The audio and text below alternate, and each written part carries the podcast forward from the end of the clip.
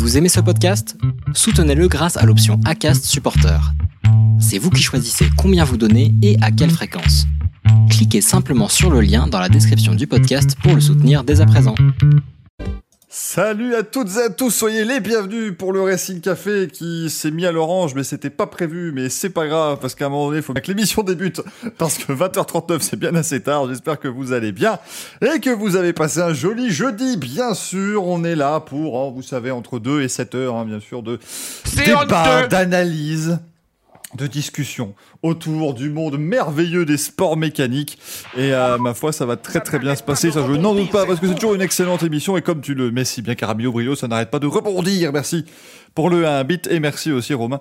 Euh, non, Dark Joker, pardon, pour l'abonnement à la chaîne. Ce soir, au programme, elle va de la F1, parce qu'on s'est dit, voilà, euh, vous n'en avez pas eu assez avec Grand Prix. Donc on vous en remet une petite couche maintenant, parce que si vous n'étiez pas au courant, eh bien je ne sais pas où vous vivez, mais ce week-end c'est le premier Grand Prix de la saison de Formule 1 du côté de euh, Bahreïn. Euh, et ce circuit international de Sakia, mais on parlera aussi d'un peu de tout ce qui va se passer ce week-end. Toutes nos excuses d'avance, pas littéralement tout, parce que on a déjà fait une liste non exhaustive qui comprend Formule 1, Formule 2, Formule 3, MotoGP, Moto 2, Moto 3, IndyCar, WEC, IMSA, ça fait beaucoup déjà pour un week-end. Donc autant vous dire qu'à mon avis, euh, on va passer beaucoup de temps dans le canapé. Ce week-end, c'est pas forcément une mauvaise nouvelle, loin de là. Ah mais, il va comment le BG de Monaco? Écoutez, il va bien. Il, ça fait maintenant 19 jours d'affilée qu'il est sur le trône et qu'il attend absolument. Non, écoutez, on le salue, bien évidemment. Et puis rassurez-vous, Gavroche euh, arrivera dès qu'il aura bien évidemment terminé de euh, cirer des chaussures. Hein, voilà, c'est son, son, métier avec le béret. Euh, bien évidemment, Aquel qui est à nos côtés. Comment va Monsieur Guidon? Parce que Eh ben, bonsoir à tous. Ça va vraiment très bien. On rattaque euh, ce week-end sur ouais, du lourd parce que moi, je vais essayer de regarder tout ça. En plus, le Supercross et en plus le MixGP. Donc j'ai déjà préparé le canapé. Hein, et je pense que je vais prendre une, une bouée pour hémorroïdes pour histoire d'être bien calé, tu vois.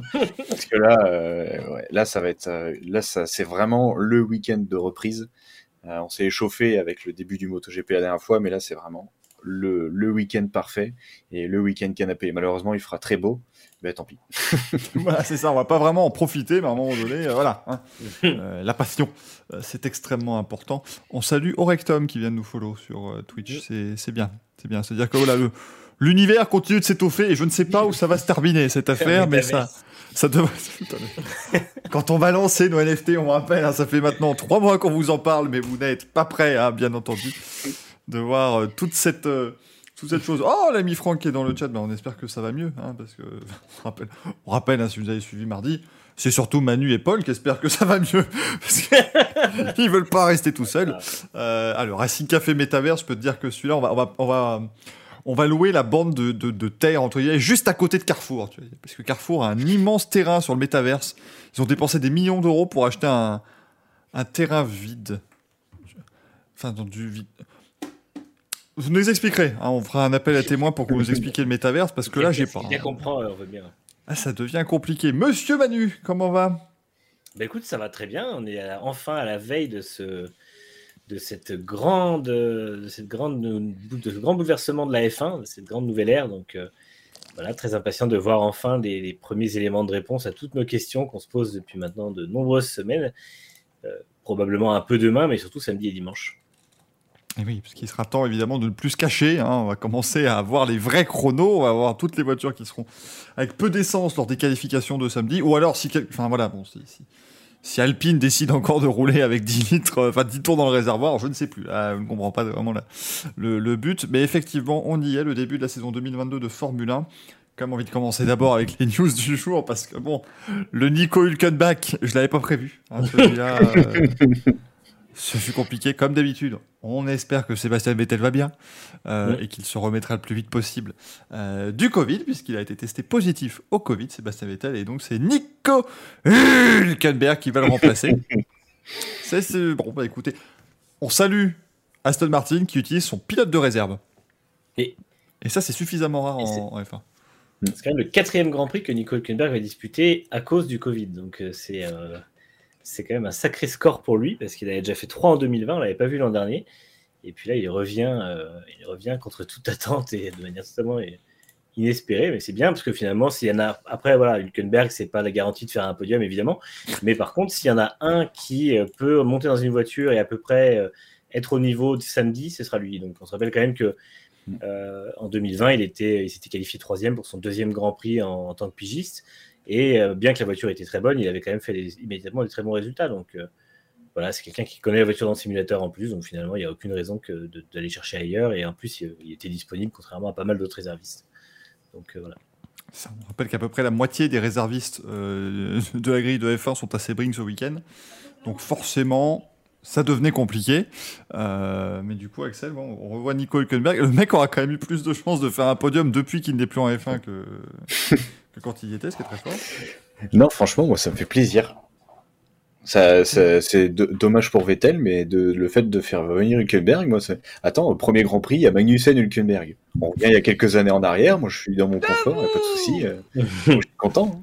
Ah, bah, se... non, franchement, c'est cool. J'espère qu'ils vont se battre en piste juste pour avoir une interview, quelque chose avec les deux, quoi, un petit. Euh, un truc parce que ceux qui n'étaient pas là, évidemment, on rappelle que c'est honteux. Euh, Kevin Magnussen l'avait euh, gentiment invité à lui euh, à lui sucer les boules de manière très très directe hein, lors du Grand Prix de, de Hongrie.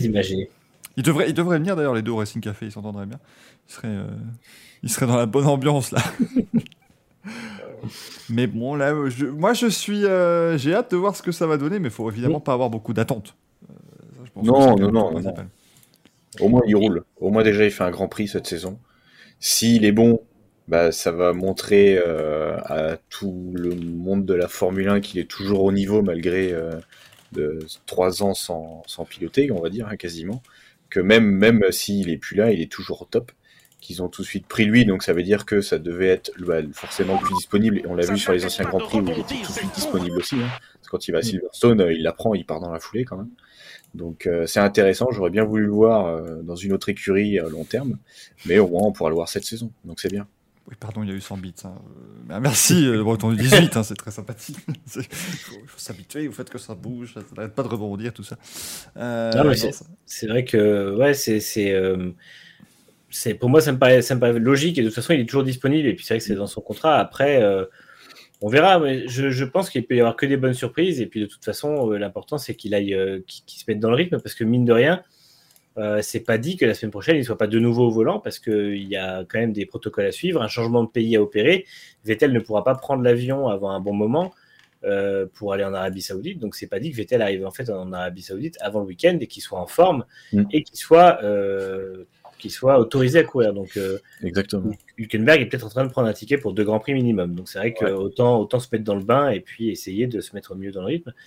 Et voilà, il fait, il fait une performance qui était rarement faite, puisque du coup, il aura couru dans la même équipe, mais sous trois noms différents, puisque Force India, Racing Point et Aston Martin. Donc, euh, Franck le signale, mais c'est vrai que tous les pilotes Racing Point, Force India, Aston Martin, tout ça, ont eu le Covid quand même depuis 2020. Mmh. C'est-à-dire que. la question, c'est est-ce que Hülkenberg va choper ce week-end? Parce que du coup. qui remplace Hülkenberg du coup Je suis perdu. Là. Est-ce qu'ils sont un réserviste du réserviste ça devient, compliqué. Non, mais ça, pose. Alors, ça pose quand même réellement des questions parce que euh, Daniel Ricciardo a eu le Covid la semaine dernière, Sébastien Vettel là maintenant. On, sait qu'il y a un petit, une, petite relax des, des, protocoles Covid dans le paddock de la F1. Heureusement qu'ils testent encore, hein, parce que c'est. Et, puis, et puis, ils ont quand même tous fait des photos ensemble la semaine dernière, que ce soit pour la présentation des voitures, pour le, contre la guerre en Ukraine et tout ça. Donc, euh, il y a un vrai. En fait, il y a l'éclatement de ces bulles. Là, ils ont encore un paddock qui est assez fermé, mais les bulles ne sont plus en place autant qu'elles l'étaient avant. Et euh, on voit que bah, effectivement le Covid est toujours là, que les protocoles, par contre, une fois le Covid détecté, sont toujours hyper stricts. Donc, euh, on a vu notamment Sergio Perez aujourd'hui qui a dit qu'il faudrait peut-être penser à laisser les pilotes Covidés courir, parce que je trouve complètement débile quand tu sais que le Covid est vraiment parfois débilisant pour les gens et que bah, un pilote de F1 a besoin d'être dans son total, euh, sa totale forme physique. Bien sûr. Euh, mais effectivement, on voit que du coup, le Covid est quelque chose qui, qui euh, est plus que jamais en F1, puisqu'on a eu deux pilotes de Covidés avant même le début de la première course de la saison. Donc, et ça leur coûte cher en plus, puisque du coup, Vettel va rater le début de saison, Ricciardo a raté la deuxième partie des essais hivernaux.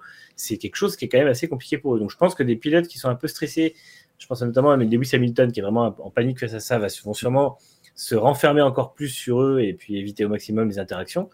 Mais, euh, mais c'est pour moi, effectivement, maintenant, c'est la confirmation qu'on aura sûrement d'autres pilotes qui seront infectés.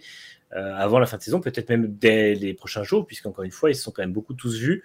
Et il y a quand même une durée d'incubation qui est pas, enfin, il y a quelques jours avant d'être de, positif. Donc, voilà, c'est compliqué. C'est pas dit qu'on n'avait pas d'autres. Et effectivement, ça pourrait aussi avoir un rôle hyper important dans une lutte pour le titre, dans des, luttes pour des, places sur les sur des au classement constructeur notamment quoi. On, rappelle qu'au côté de Daniel Ricciardo sur la photo No War en Ukraine, il y avait Sébastien Vettel et Carlos Sainz. Donc maintenant, il faut.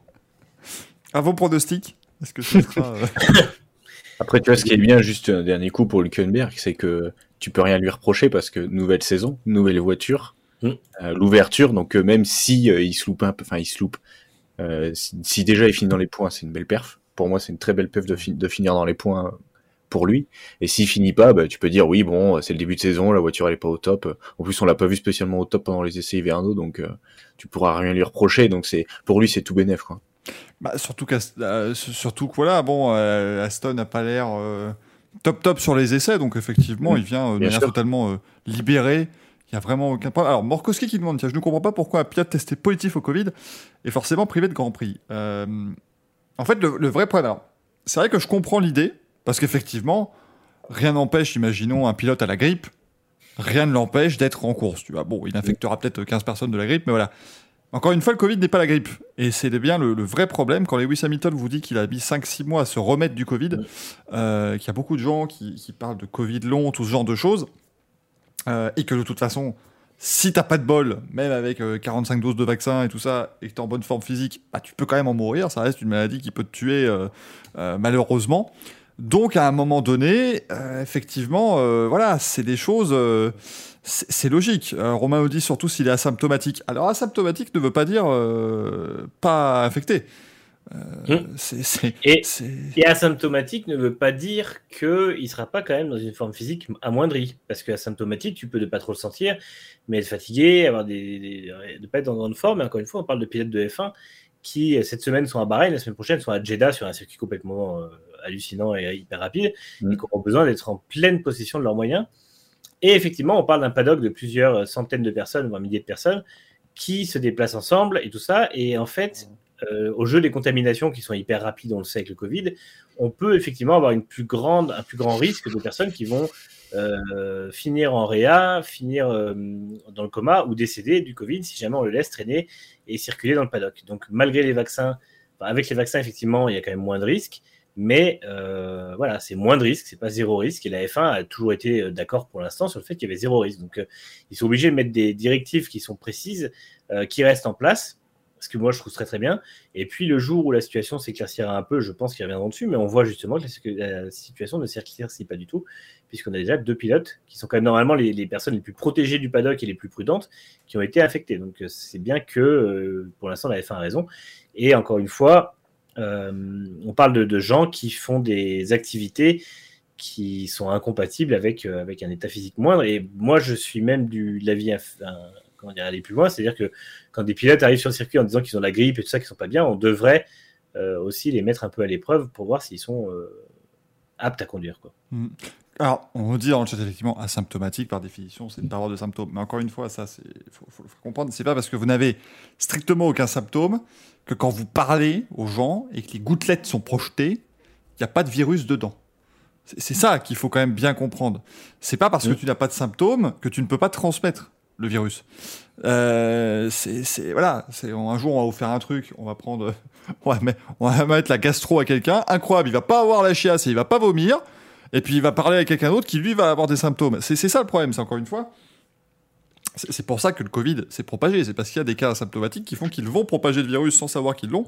Euh, donc voilà, c'est c'est évidemment, euh, il est hors de question aujourd'hui euh, de, de, dire. Et puis encore une fois, c'est, je crois que le chat l'avait aussi un peu signalé. On nous a confinés on nous a fait porter le masque, on nous a fait mettre de la distanciation sociale. C'est pas pour dire ah c'est bon, c'est un pilote de F1, il peut faire son métier, voilà. Et puis après la course, il va s'embrasser avec tout le monde, il va, euh, il va, il va asperger tout le monde de champagne sur le podium. Euh, c'est bon, c'est un pilote de F1, ça va. Non, ils se doivent de montrer l'exemple aussi.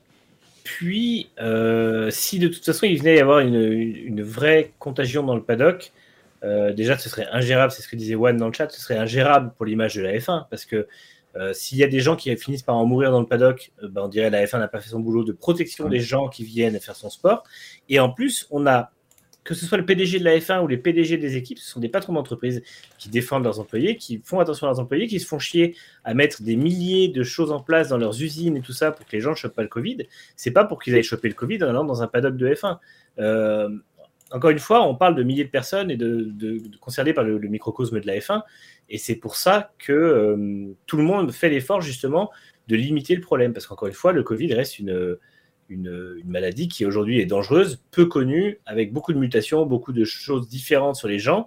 On sait qu'il y a des gens qui ont des problèmes euh, à très long terme de, de, fatigue, des gens qui ont des problèmes à très long terme de, comment dire, des problèmes cognitifs vraiment à long terme, etc. Et je pense que ça me paraît logique que dans un sport de haut niveau qui est un élite comme ça, euh, on, fasse toujours aussi attention deux ans après. Alors c'est sûr que, comme je le dis dans le chat, ça casse vraiment les couilles, ça on est bien d'accord là-dessus, mais malheureusement, c'est comme ça, c'est la réalité dans laquelle on vit aujourd'hui, et la F1 prend le parti d'être hyper, euh, hyper prudente, et je pense que c'est la meilleure chose quoi, à faire, parce que finalement, on n'a pas... Euh, on n'a pas besoin que la F1 euh, prenne ce genre de risque. Et de toute façon, il ne faut pas oublier que si ça arrivait, qu'il y ait de nouveau une contagion de masse dans le paddock, euh, les équipes se retireraient et ne courraient pas, comme on l'avait vu en Australie en 2020. Parce qu'encore une fois, eux se font chier à faire attention à leurs employés à l'usine. C'est pas pour que la, centaine d'employés ou les centaines d'employés qui sont euh, sur place le chopent et les ramènent à l'usine. Donc il n'y a, pas, a pas, de, pas de discussion possible en fait. C'est même pas envisagé de faire autrement. Euh, ce qu'on a compris, c'est que nous ne sommes pas d'accord avec le chat. Euh, donc je vais donc le passer évidemment en euh, abonné uniquement. Écoutez, ici à un moment donné, on n'est pas là. Après, je, comprends. Après, je, comprends, que ce soit pénible pour tout le monde et tout ça. Je comprends que ça fasse chier, que ça fasse plus de deux ans et tout ça. Mais après, encore une fois, le, l'environnement de la F1 est tellement spécifique et il y a tellement d'argent en jeu, encore une fois, et c'est vraiment faut pas, euh, faut pas négliger le fait qu'il y a un aspect commercial et, marketing et, euh, et surtout euh, financier derrière qui fait que la F1 ne peut pas se permettre d'être un cluster mobile parce qu'ils vont sur tous les pays, ils vont dans tous les, continents et tout ça. Il faut pas oublier que si c'est un cluster mobile et qu'on se rend compte que la F1 a des fuites dans le paddock et qu'on laisse courir les pilotes en cachant ça, la moitié des promoteurs n'accueilleront pas la F1. On n'ira plus dans les pays d'Asie, on n'ira plus dans les pays américains, on n'ira plus à la moitié de l'Europe et on se retrouve avec un calendrier à 12 courses. Donc, euh, c'est pour le bien de la F1 et pour qu'on ait une vraie saison que les gens font ça. Donc, il faut comprendre que ça, qu'il faut comprendre qu'il y, a vrai, il y a un vrai enjeu derrière de, de maintien de la saison. Ouais, mais le, calendrier à 12 courses, je suis pas contre. Vas-y, Axel. J'allais dire juste pour terminer là-dessus, c'est que oui, il faut, en plus, il faut isoler les pilotes, mais là, tu peux te dire, ok, c'est un pilote, as tout de suite ton pilote de réserve, mais si tu dis justement, bah c'est pas grave, il a le Covid, mais il peut quand même rouler, il a, huit, il a ses 8 mécanos constamment autour de lui. Euh, tu fous 8 mécanos au tas, bah, l'écurie, peut pas rouler le week-end. Économiquement, c'est une catastrophe. Hmm.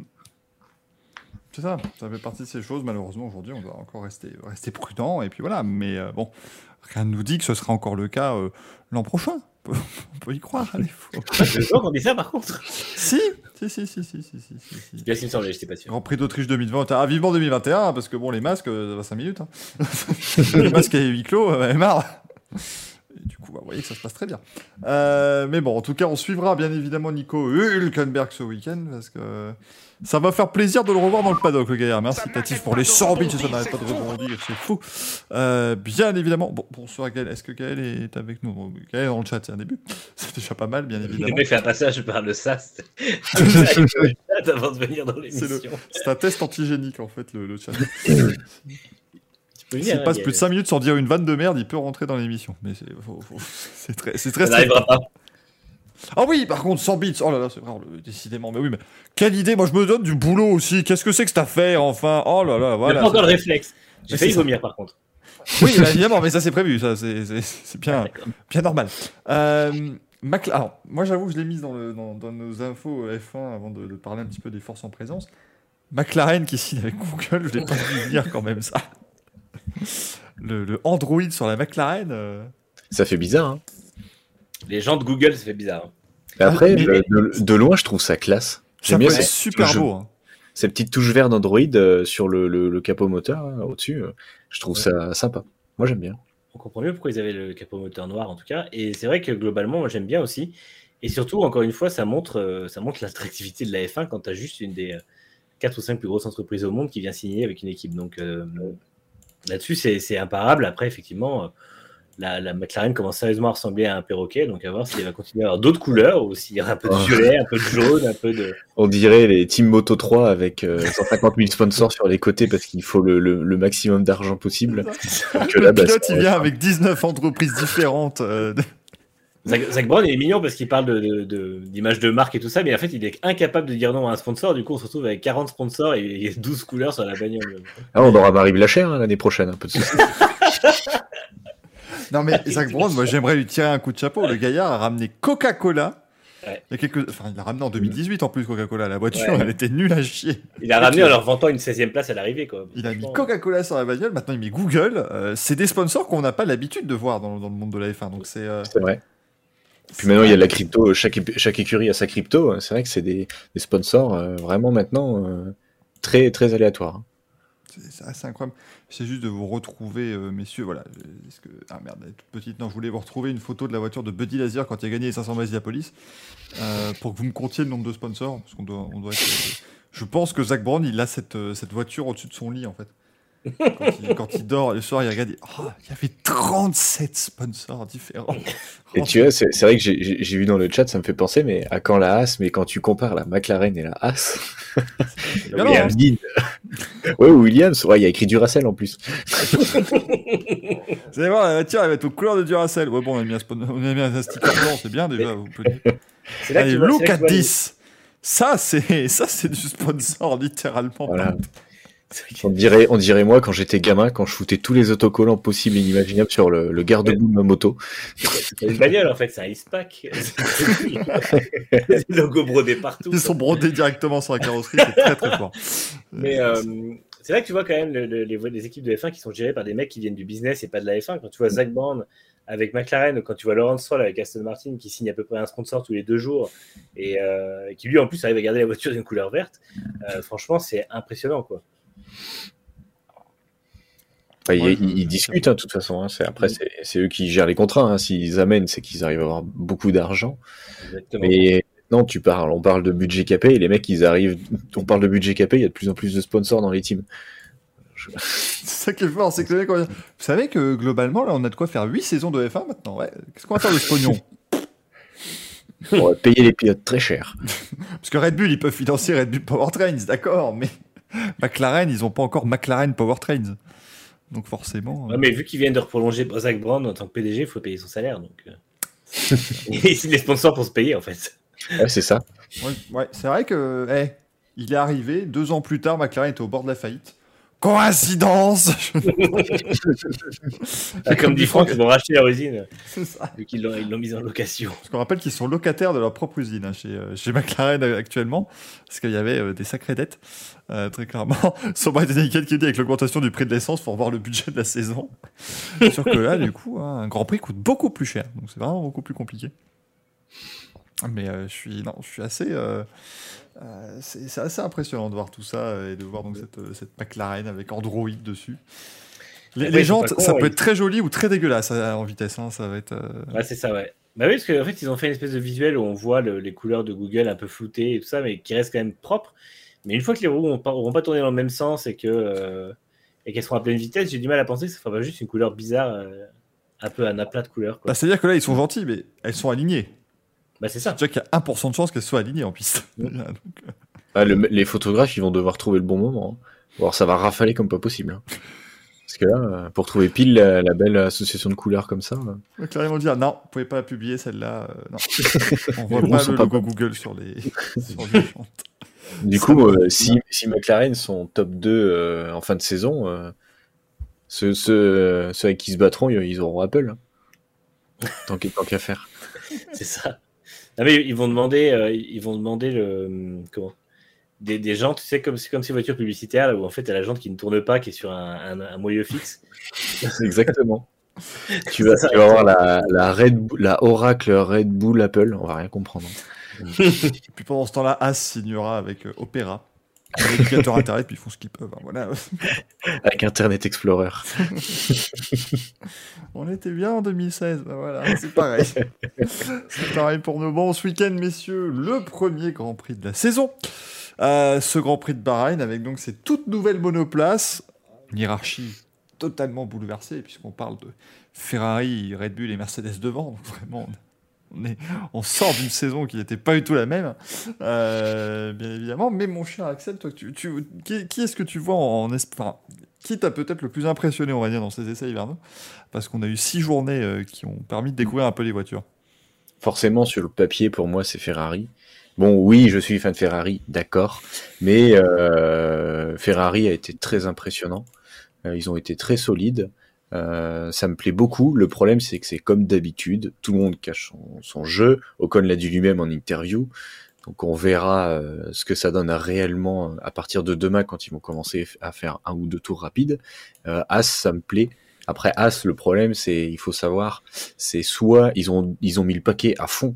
Donc du coup, ils ont fait un bon temps, mais ils étaient à fond du fond et tout le monde était tranquille. soit ils ont trouvé un remède miracle, quelque chose qui fonctionne. Donc, euh, bref, bah, après, voir en haut de la feuille des temps, ça fait plaisir, même si ça compte pas du tout, hein, parce que Verstappen, quand il fait son temps, il sort complètement dans les dans le virage, euh, ça doit être 5 ou 6 euh, au bout de la, de la, deuxième ligne droite. Donc, euh, non, non, non, moi j'aime bien Ferrari. Après, bon, bah, Mercedes, on verra avec le ce que ce que ça va donner avec leur voiture complètement euh, transformée, même si on connaît le, discours de Mercedes où ah ça va être compliqué cette année, hein. ça va être compliqué encore être champion. Putain, chier. Hein. Donc euh, non, non, je pense que cette hiérarchie ne bougera pas et euh, j'espère vraiment, oui, Ferrari se battre enfin contre contre Mercedes et Red Bull pour le titre.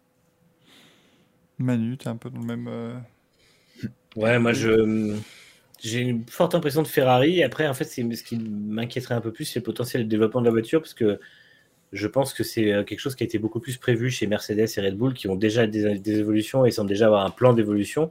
Là où Ferrari parle de solidifier sa base et d'exploiter de, une base vraiment stable. Donc, euh, à, voir, euh, à voir, en fait, si au-delà du fait d'être au niveau à Bahreïn, il faudra tenir sur la longueur, et c'est ce qui m'inquiète un peu plus avec Ferrari. On les a déjà vus exploser en plein vol. Et c'est vrai qu'ils ils ont l'air, après ils en parlent pas beaucoup, mais peut-être qu'il y en a. Hein. S'ils amènent des évolutions régulières, ça va aller. Sinon, ils seront un petit peu euh, dans, le dur à un moment ou à un autre, parce que même euh, Aston Martin a dit que eux, ils avaient en fait une voiture, une voiture en ce moment en soufflerie qui n'avait rien à voir avec celle qui est sur la piste. Donc ça veut dire que d'ici à Imola ou à, la course suivante, on aura euh, probablement une Aston Martin très différente de celle qu'on voit aujourd'hui. et en fait, j'ai peur, j'ai peur un peu pour Ferrari qu'ils soient un peu trop timides ou qu'ils aient un peu un plan d'évolution trop lent. Mais euh, encore une fois, c'est parce qu'ils communiquent comme ça. Peut-être que c'est pas le cas. Euh, après, là, pour l'instant, actuellement, la voiture fait un super effet. Moi, j'ai vraiment l'impression que c'est eux qui ont trouvé le, truc qui va bien. Et euh, j'ai tendance à les placer un peu devant les autres. Red Bull, je croyais qu'ils seraient à la ramasse parce qu'ils ont beaucoup bossé sur 2021. Il faut bien reconnaître que pour l'instant, la voiture a l'air au top. les pilotes en sont contents. Tout le monde a le sourire. Ils disent qu'il y a du potentiel, donc il n'y a pas de raison que ça aille pas.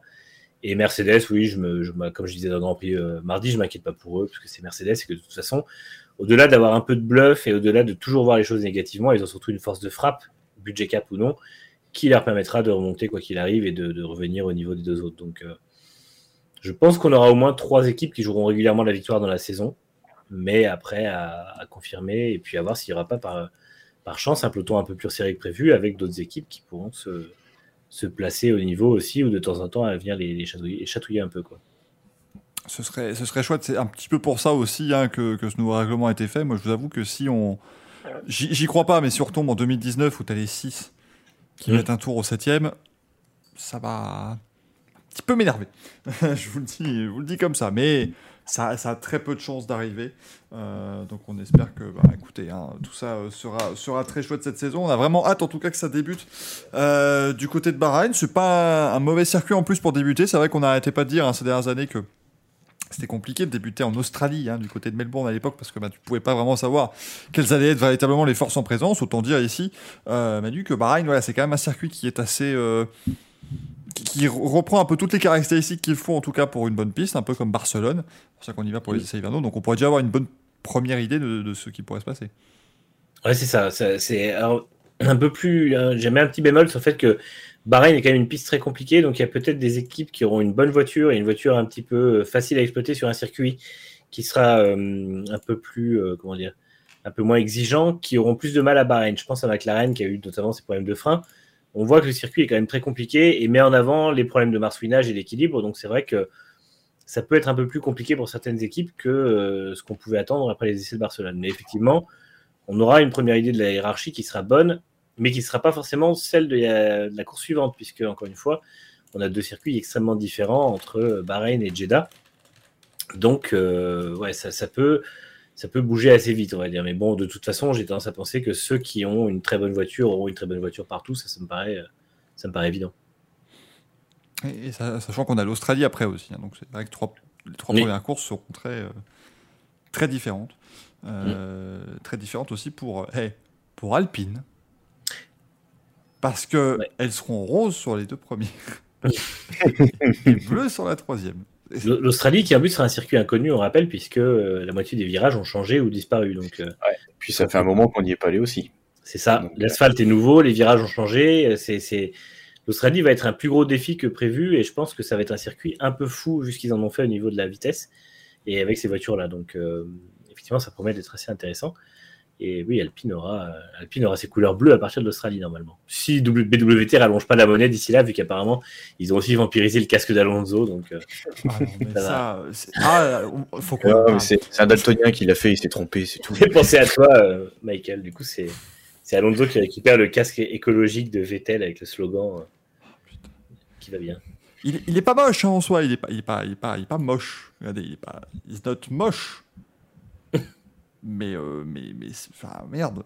Moi, je vous rappelle, hein, j'ai subi euh, la saison 2007 d'Alonso avec son, son casque dégueulasse là, qu'il avait fait en 50 nuances de gris. Euh, Moi, je l'aimais ah. bien le casque qu'il avait chez McLaren. Oui, mais toi, t'aimes tout chez McLaren. non, j'aimais pas Kovalainen à l'époque. tu étais chez McLaren. Pas... Il était dans le, dans le motorhome, en tout cas. oui, non, mais il faisait à manger. Non, le... Par contre, le... en, en, parlant d'Alonso, du coup, je sais pas si on va parler tout à l'heure de la, de la, présent, la, le trailer de la F1. Là. Euh, quand je regarde Alonso, j'ai encore bah, le, ouais, le générique, pardon. J'ai l'impression de voir Austin Powers. franchement, sa coupe de cheveux. Ouais, et la coupe de cheveux, elle est pas possible. Et, et, et franchement, cette, la combi, autant la voiture, en, les avoir vus, d'avoir vu l'Alpine aux essais hivernaux, j'ai réussi à m'adapter à ce mélange de couleurs. Mais la combinaison, j'y arrive pas du tout, quoi. La combinaison, elle est pas belle. Et quand je regarde Alonso, ce coup, j'avais Austin Powers en tête. non, mais c'est vrai que la, la coupe de cheveux. Ah non, mais et moi, je, je maintiens que cette voiture bleue et rose, elle va être moche sur trois quarts des grands prix. Hein. Ah non, mais ça va être terrible. Hein. Moi, je, je, enfin, avec les mauvaises conditions de luminosité, elle est pas belle. Hein. Non.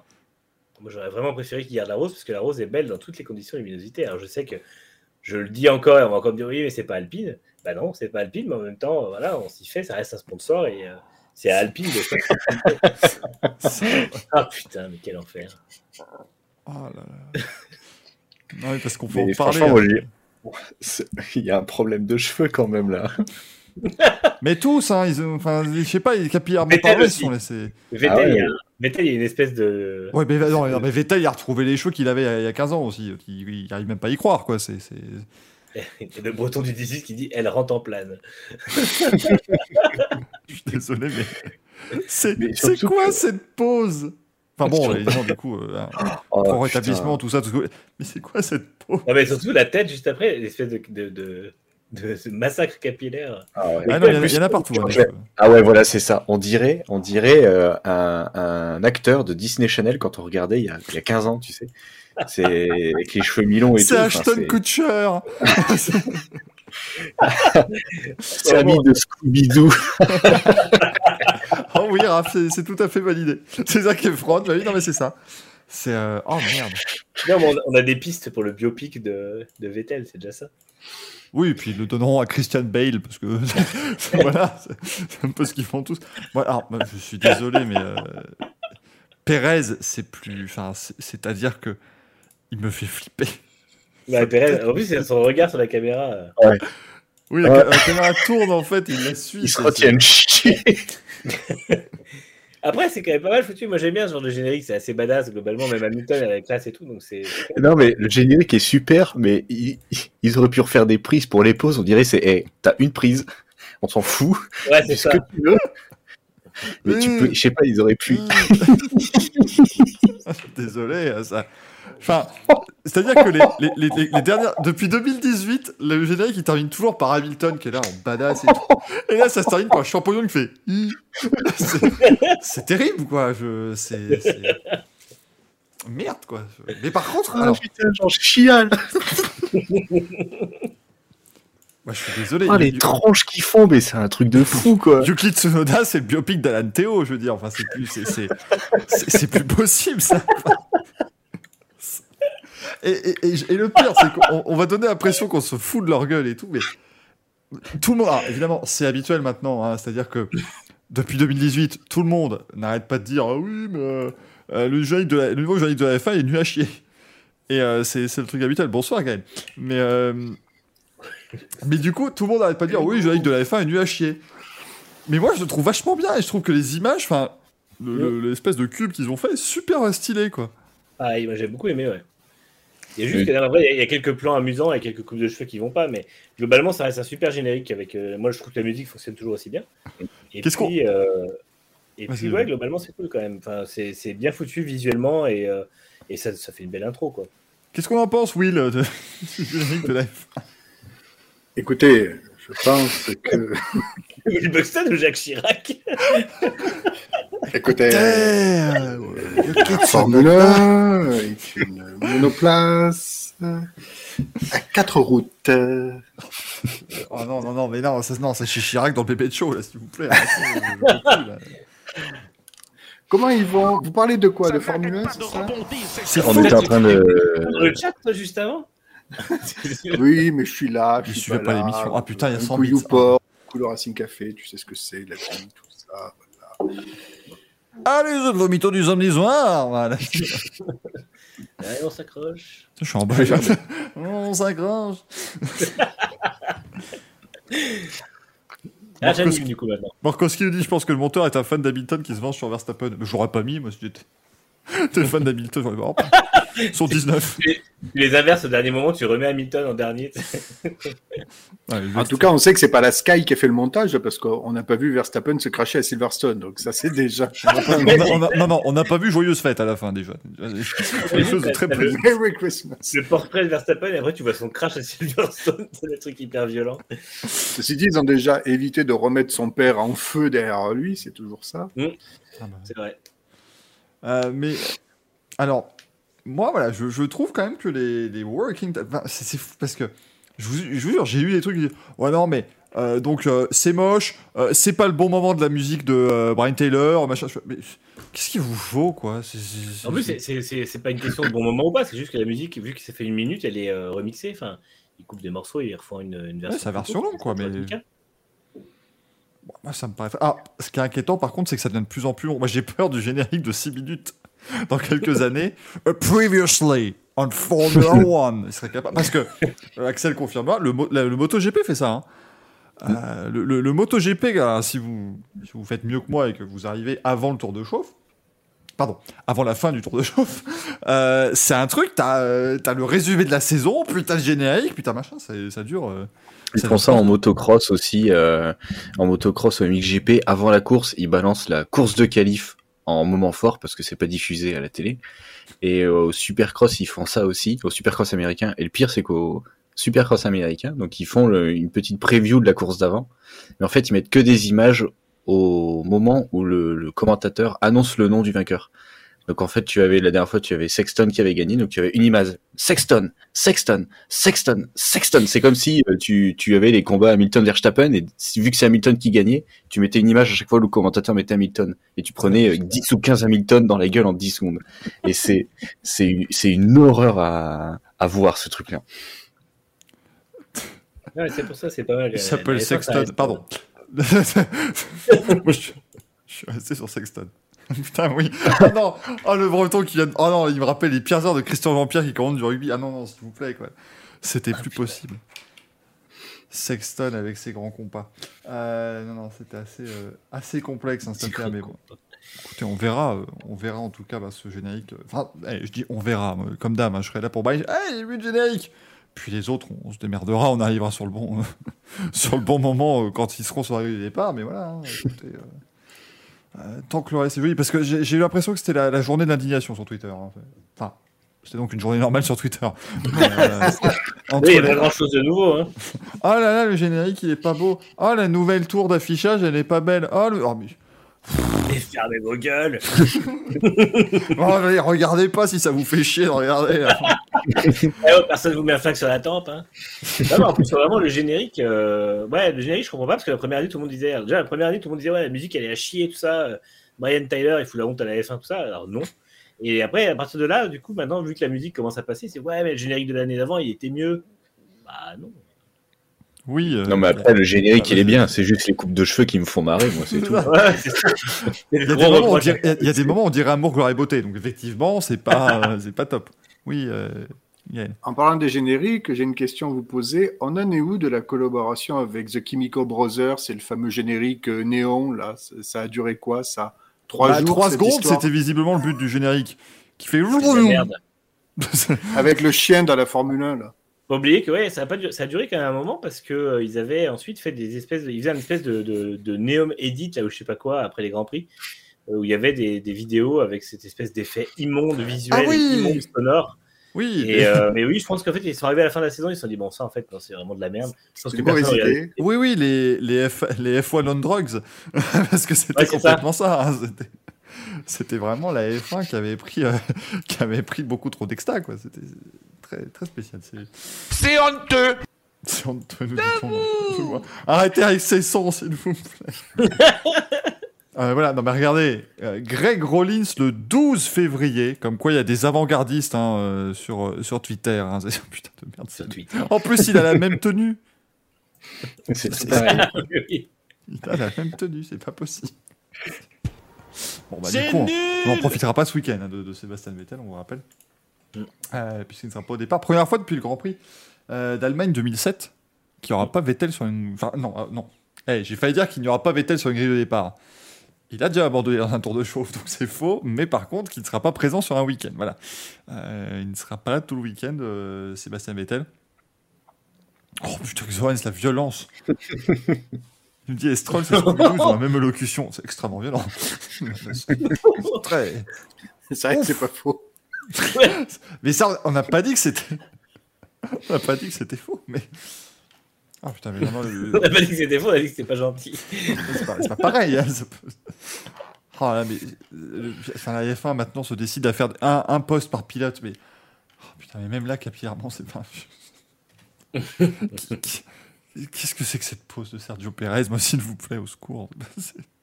à un moment donné, c'est plus possible. Euh...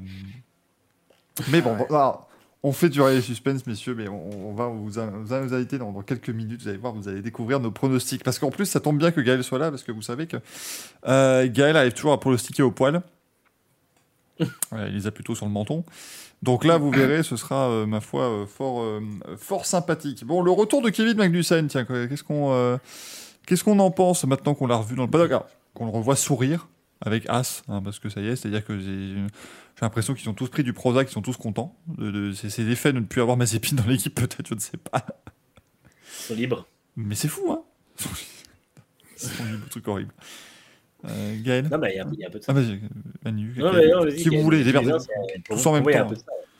Ben, Magnussen, c'est un petit peu euh, formidable ce qui lui arrive. Hein. Il a eu raison de sauter sur l'occasion. Après, euh, ben, espérons que voilà, son expérience sera complémentaire euh, à, euh, à celle de Schumacher, qui va prendre ses, enfin, qui a déjà pris ses marques, mais qui va débuter une deuxième saison en connaissant exactement euh, tout le fonctionnement d'une écurie de Formule 1, en connaissant ses ingénieurs et toutes les personnes qui l'entourent. Donc, entre guillemets, on va dire que c'est le vrai départ de la carrière de Schumacher. S'il est aidé avec un Magnussen, voilà, qui est en plus souriant, heureux de revenir dans le paddock, Reste à voir où se situera la As, mais je pense que euh, voilà, ça va être intéressant à suivre les deux. Franchement, les deux vont être très intéressants à suivre. Pour moi, le seul truc, c'est est-ce qu'il sera capable de développer cette voiture? Parce que pour moi, euh, Magnussen développer la As, ça a déjà été un échec. On l'a vu à plusieurs reprises quand il était avec Grosjean. Euh, donc, est-ce que As va encore être borné avec leur ingénieur ou est-ce que Magnussen va taper du point et réussir à un peu euh, améliorer cette as au fur et à mesure de la saison? Ou pas? Bah, Après, est-ce qu'ils seront aidés par Ferrari? Vu qu'ils ont quand même un concept qui est assez. Ouais, si. Ferrari leur file tout, oui, c'est facile. Du coup, on est en direct ou on mange Là, j'ai pas compris le concept. Écoute, moi je vois mon petit morceau de muffin, j'ai pris un petit morceau de muffin, voilà, qu'est-ce que tu m'emmerdes? Parce que j'ai un peu faim, je cherchais des gâteaux sinon. Écoute, depuis que, depuis que Greg a bouffé des popcorn pendant 25 minutes dans l'émission, on peut littéralement faire ce qu'on Ouais, veut. hein. Ouais, c'était très long. Euh, Non, moi, je pense que c'est une bonne chose. Il dirait que c'est con. C'est vrai que c'était très long quand même. hein. Moi, je ne voulais pas le dire pendant l'émission parce que c'est la bonne ambiance, mais moi, personnellement, ça m'a mis mal à l'aise.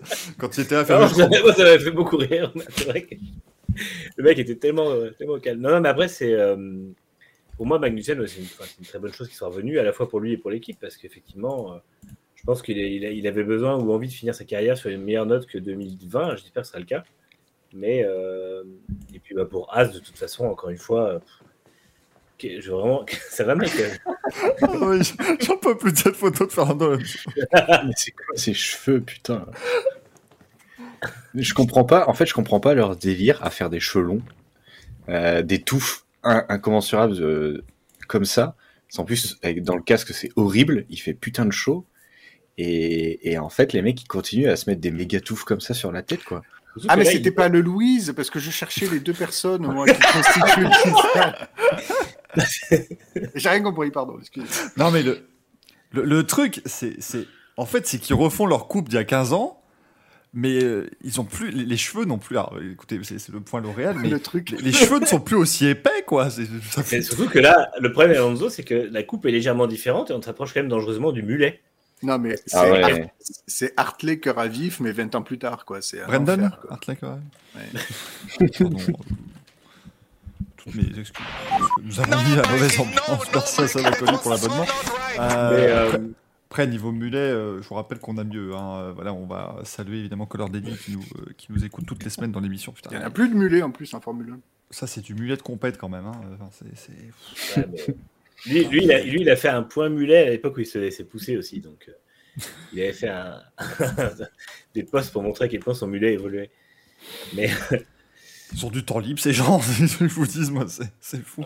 Vas-y Manu, pardon. je t'ai interrompu. non, mais voilà. Non, je disais juste que oui, As, effectivement, euh, c'est quand même de toute façon tout ce qui pouvait leur arriver de mieux leur est arrivé. C'est-à-dire que Mazepin et l'argent de Mazepin s'en aillent. Oui, c'est compliqué parce qu'il faut que Gene As remette de l'argent, mais apparemment, ça ne le dérange pas du tout. Et à côté de ça, euh, à côté de ça, de toute façon, l'équipe a l'air d'être dans une ambiance beaucoup plus sereine. Gunther Steiner a enfin possibilité de respirer sans avoir peur de mourir. Et, euh, et Mick Schumacher va pouvoir là. s'épanouir. Non, non, non, il avait juste peur. Et euh, Mick Schumacher va pouvoir s'é- s'épanouir dans un, dans un environnement enfin sain avec un équipier qui a une vraie valeur à côté de lui. Parce que je suis désolé, Mick Schumacher m'a fait une très forte impression l'an dernier et je pense que c'est un excellent pilote. On a besoin de voir ce qu'il vaut face à un vrai pilote. Mazepin, c'est pas pour dire c'est un faux pilote, non, c'est juste que quand il se prenait une, deux, trois ou quatre secondes en qualif, c'est pas un pilote qui donne une valeur à un autre. Donc euh, pour moi, c'est là où Magnussen jouera un rôle très important.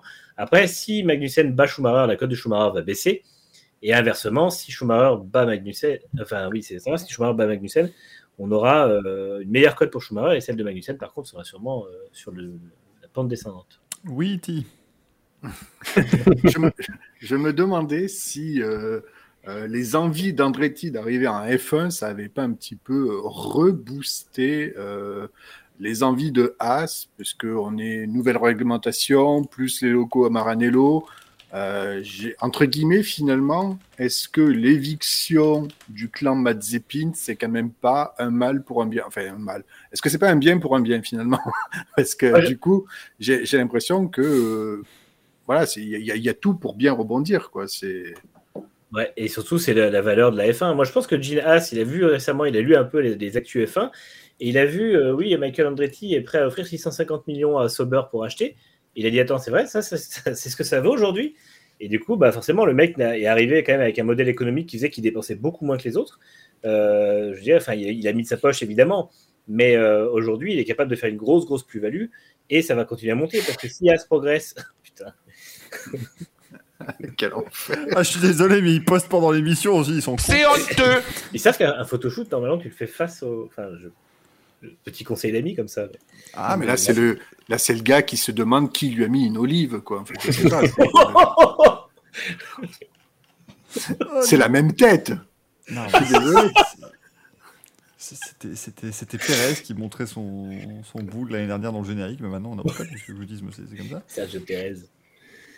Mais euh, je sais plus ce que je. Oui, non, voilà, du coup, effectivement, euh, je pense qu'il sait que la valeur de As va encore monter. Il est, il est conscient que maintenant, les investissements qu'il fait, il les fait pas à perte, contrairement à il y a deux ans, où il était prêt à revendre. Et heureusement, encore une fois, qu'il n'en a pas revendu, parce que euh, il aurait revendu. Aujourd'hui, on a sûrement plus que 9 équipes en F1, sachant que le mi-janvier, je sais pas si vous avez vu ça, mais euh, Dimitri Mazepin a ouvert, enfin, a déposé un brevet d'une, comment dire, au registre des entreprises en Angleterre au nom de Uralkali Racing, avec euh, exploitation d'équipes de là où se situe le, QG anglais de Haas. Donc en gros, a priori, il avait en volonté, euh, il n'y a pas, si longtemps que ça, de racheter complètement Haas encore. Et je pense que finalement, Gina Haas a quand même pas voulu. Et, euh, du coup, mais heureusement, parce que sinon, on aurait juste perdu l'équipe.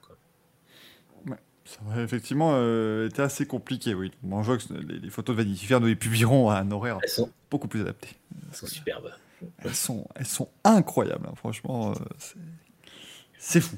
Euh, en tout cas, messieurs, on a hâte. Ça, on l'a déjà dit 27 fois, mais on a hâte que ça débute enfin. Euh, les horaires de ce week-end, eh ben, écoutez, je vais vous les donner une fois que je les aurai trouvés, euh, puisque j'ai encore une fois bien préparé cette séquence.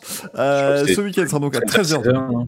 C'est à 13h demain, à 16h aussi, effectivement. Les deux séances d'essai libres euh, de ce Grand Prix de Bahreïn. 13h samedi, 16h euh, la qualif, et puis 16h la course dimanche. Pas de qualif sprint, à notre grand désarroi, ce, ce week-end. C'est bien, bien J'aurais voulu, une quali sprint sur le, sur le outer track. C'est pas drôle. Mais ils auraient été capables, c'est con. Moi, je te jure, ils auraient pu dire oui, euh, voilà, la première course de la saison, ah bah, ce sera pas une course, ce sera un sprint, euh, voilà. Ce sera pas sur un circuit. Ce Ça, sera, ça, pas- ce sera dans, le dé- dans le désert à côté. euh, Je pense qu'on aurait été content. Moi, je pense qu'ils auraient été plutôt capables de faire un tour sur le Bahreïn classique et le deuxième tour sur la hauteur track. Et puis vous vous débrouillez pour alterner.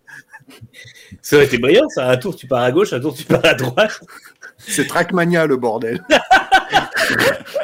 avec des loopings et tout, ça devient. voilà, ce serait Putain. chouette. Ah, ça Bon, donne euh, une idée de concept. Tu fais 55 tours, tu dois en faire euh, la moitié sur, euh, sur le, le tracé. tu fais comme tu veux, au moment où tu veux. Oh non, mais c'est Oh. pas, Ah, pas mais possible. Non, mais déjà, que Vettel, il ressemble à un hippie, en plus, il fait le V, quoi. Oh putain, mais même il- on dirait, on dirait, moi on appelle ça un Edbeu. On dirait un. Et enfin, je sais pas, mais. C'est- c'est- Ah, J'ai envie de vous la mettre. Voilà, c'est c'est nouveau.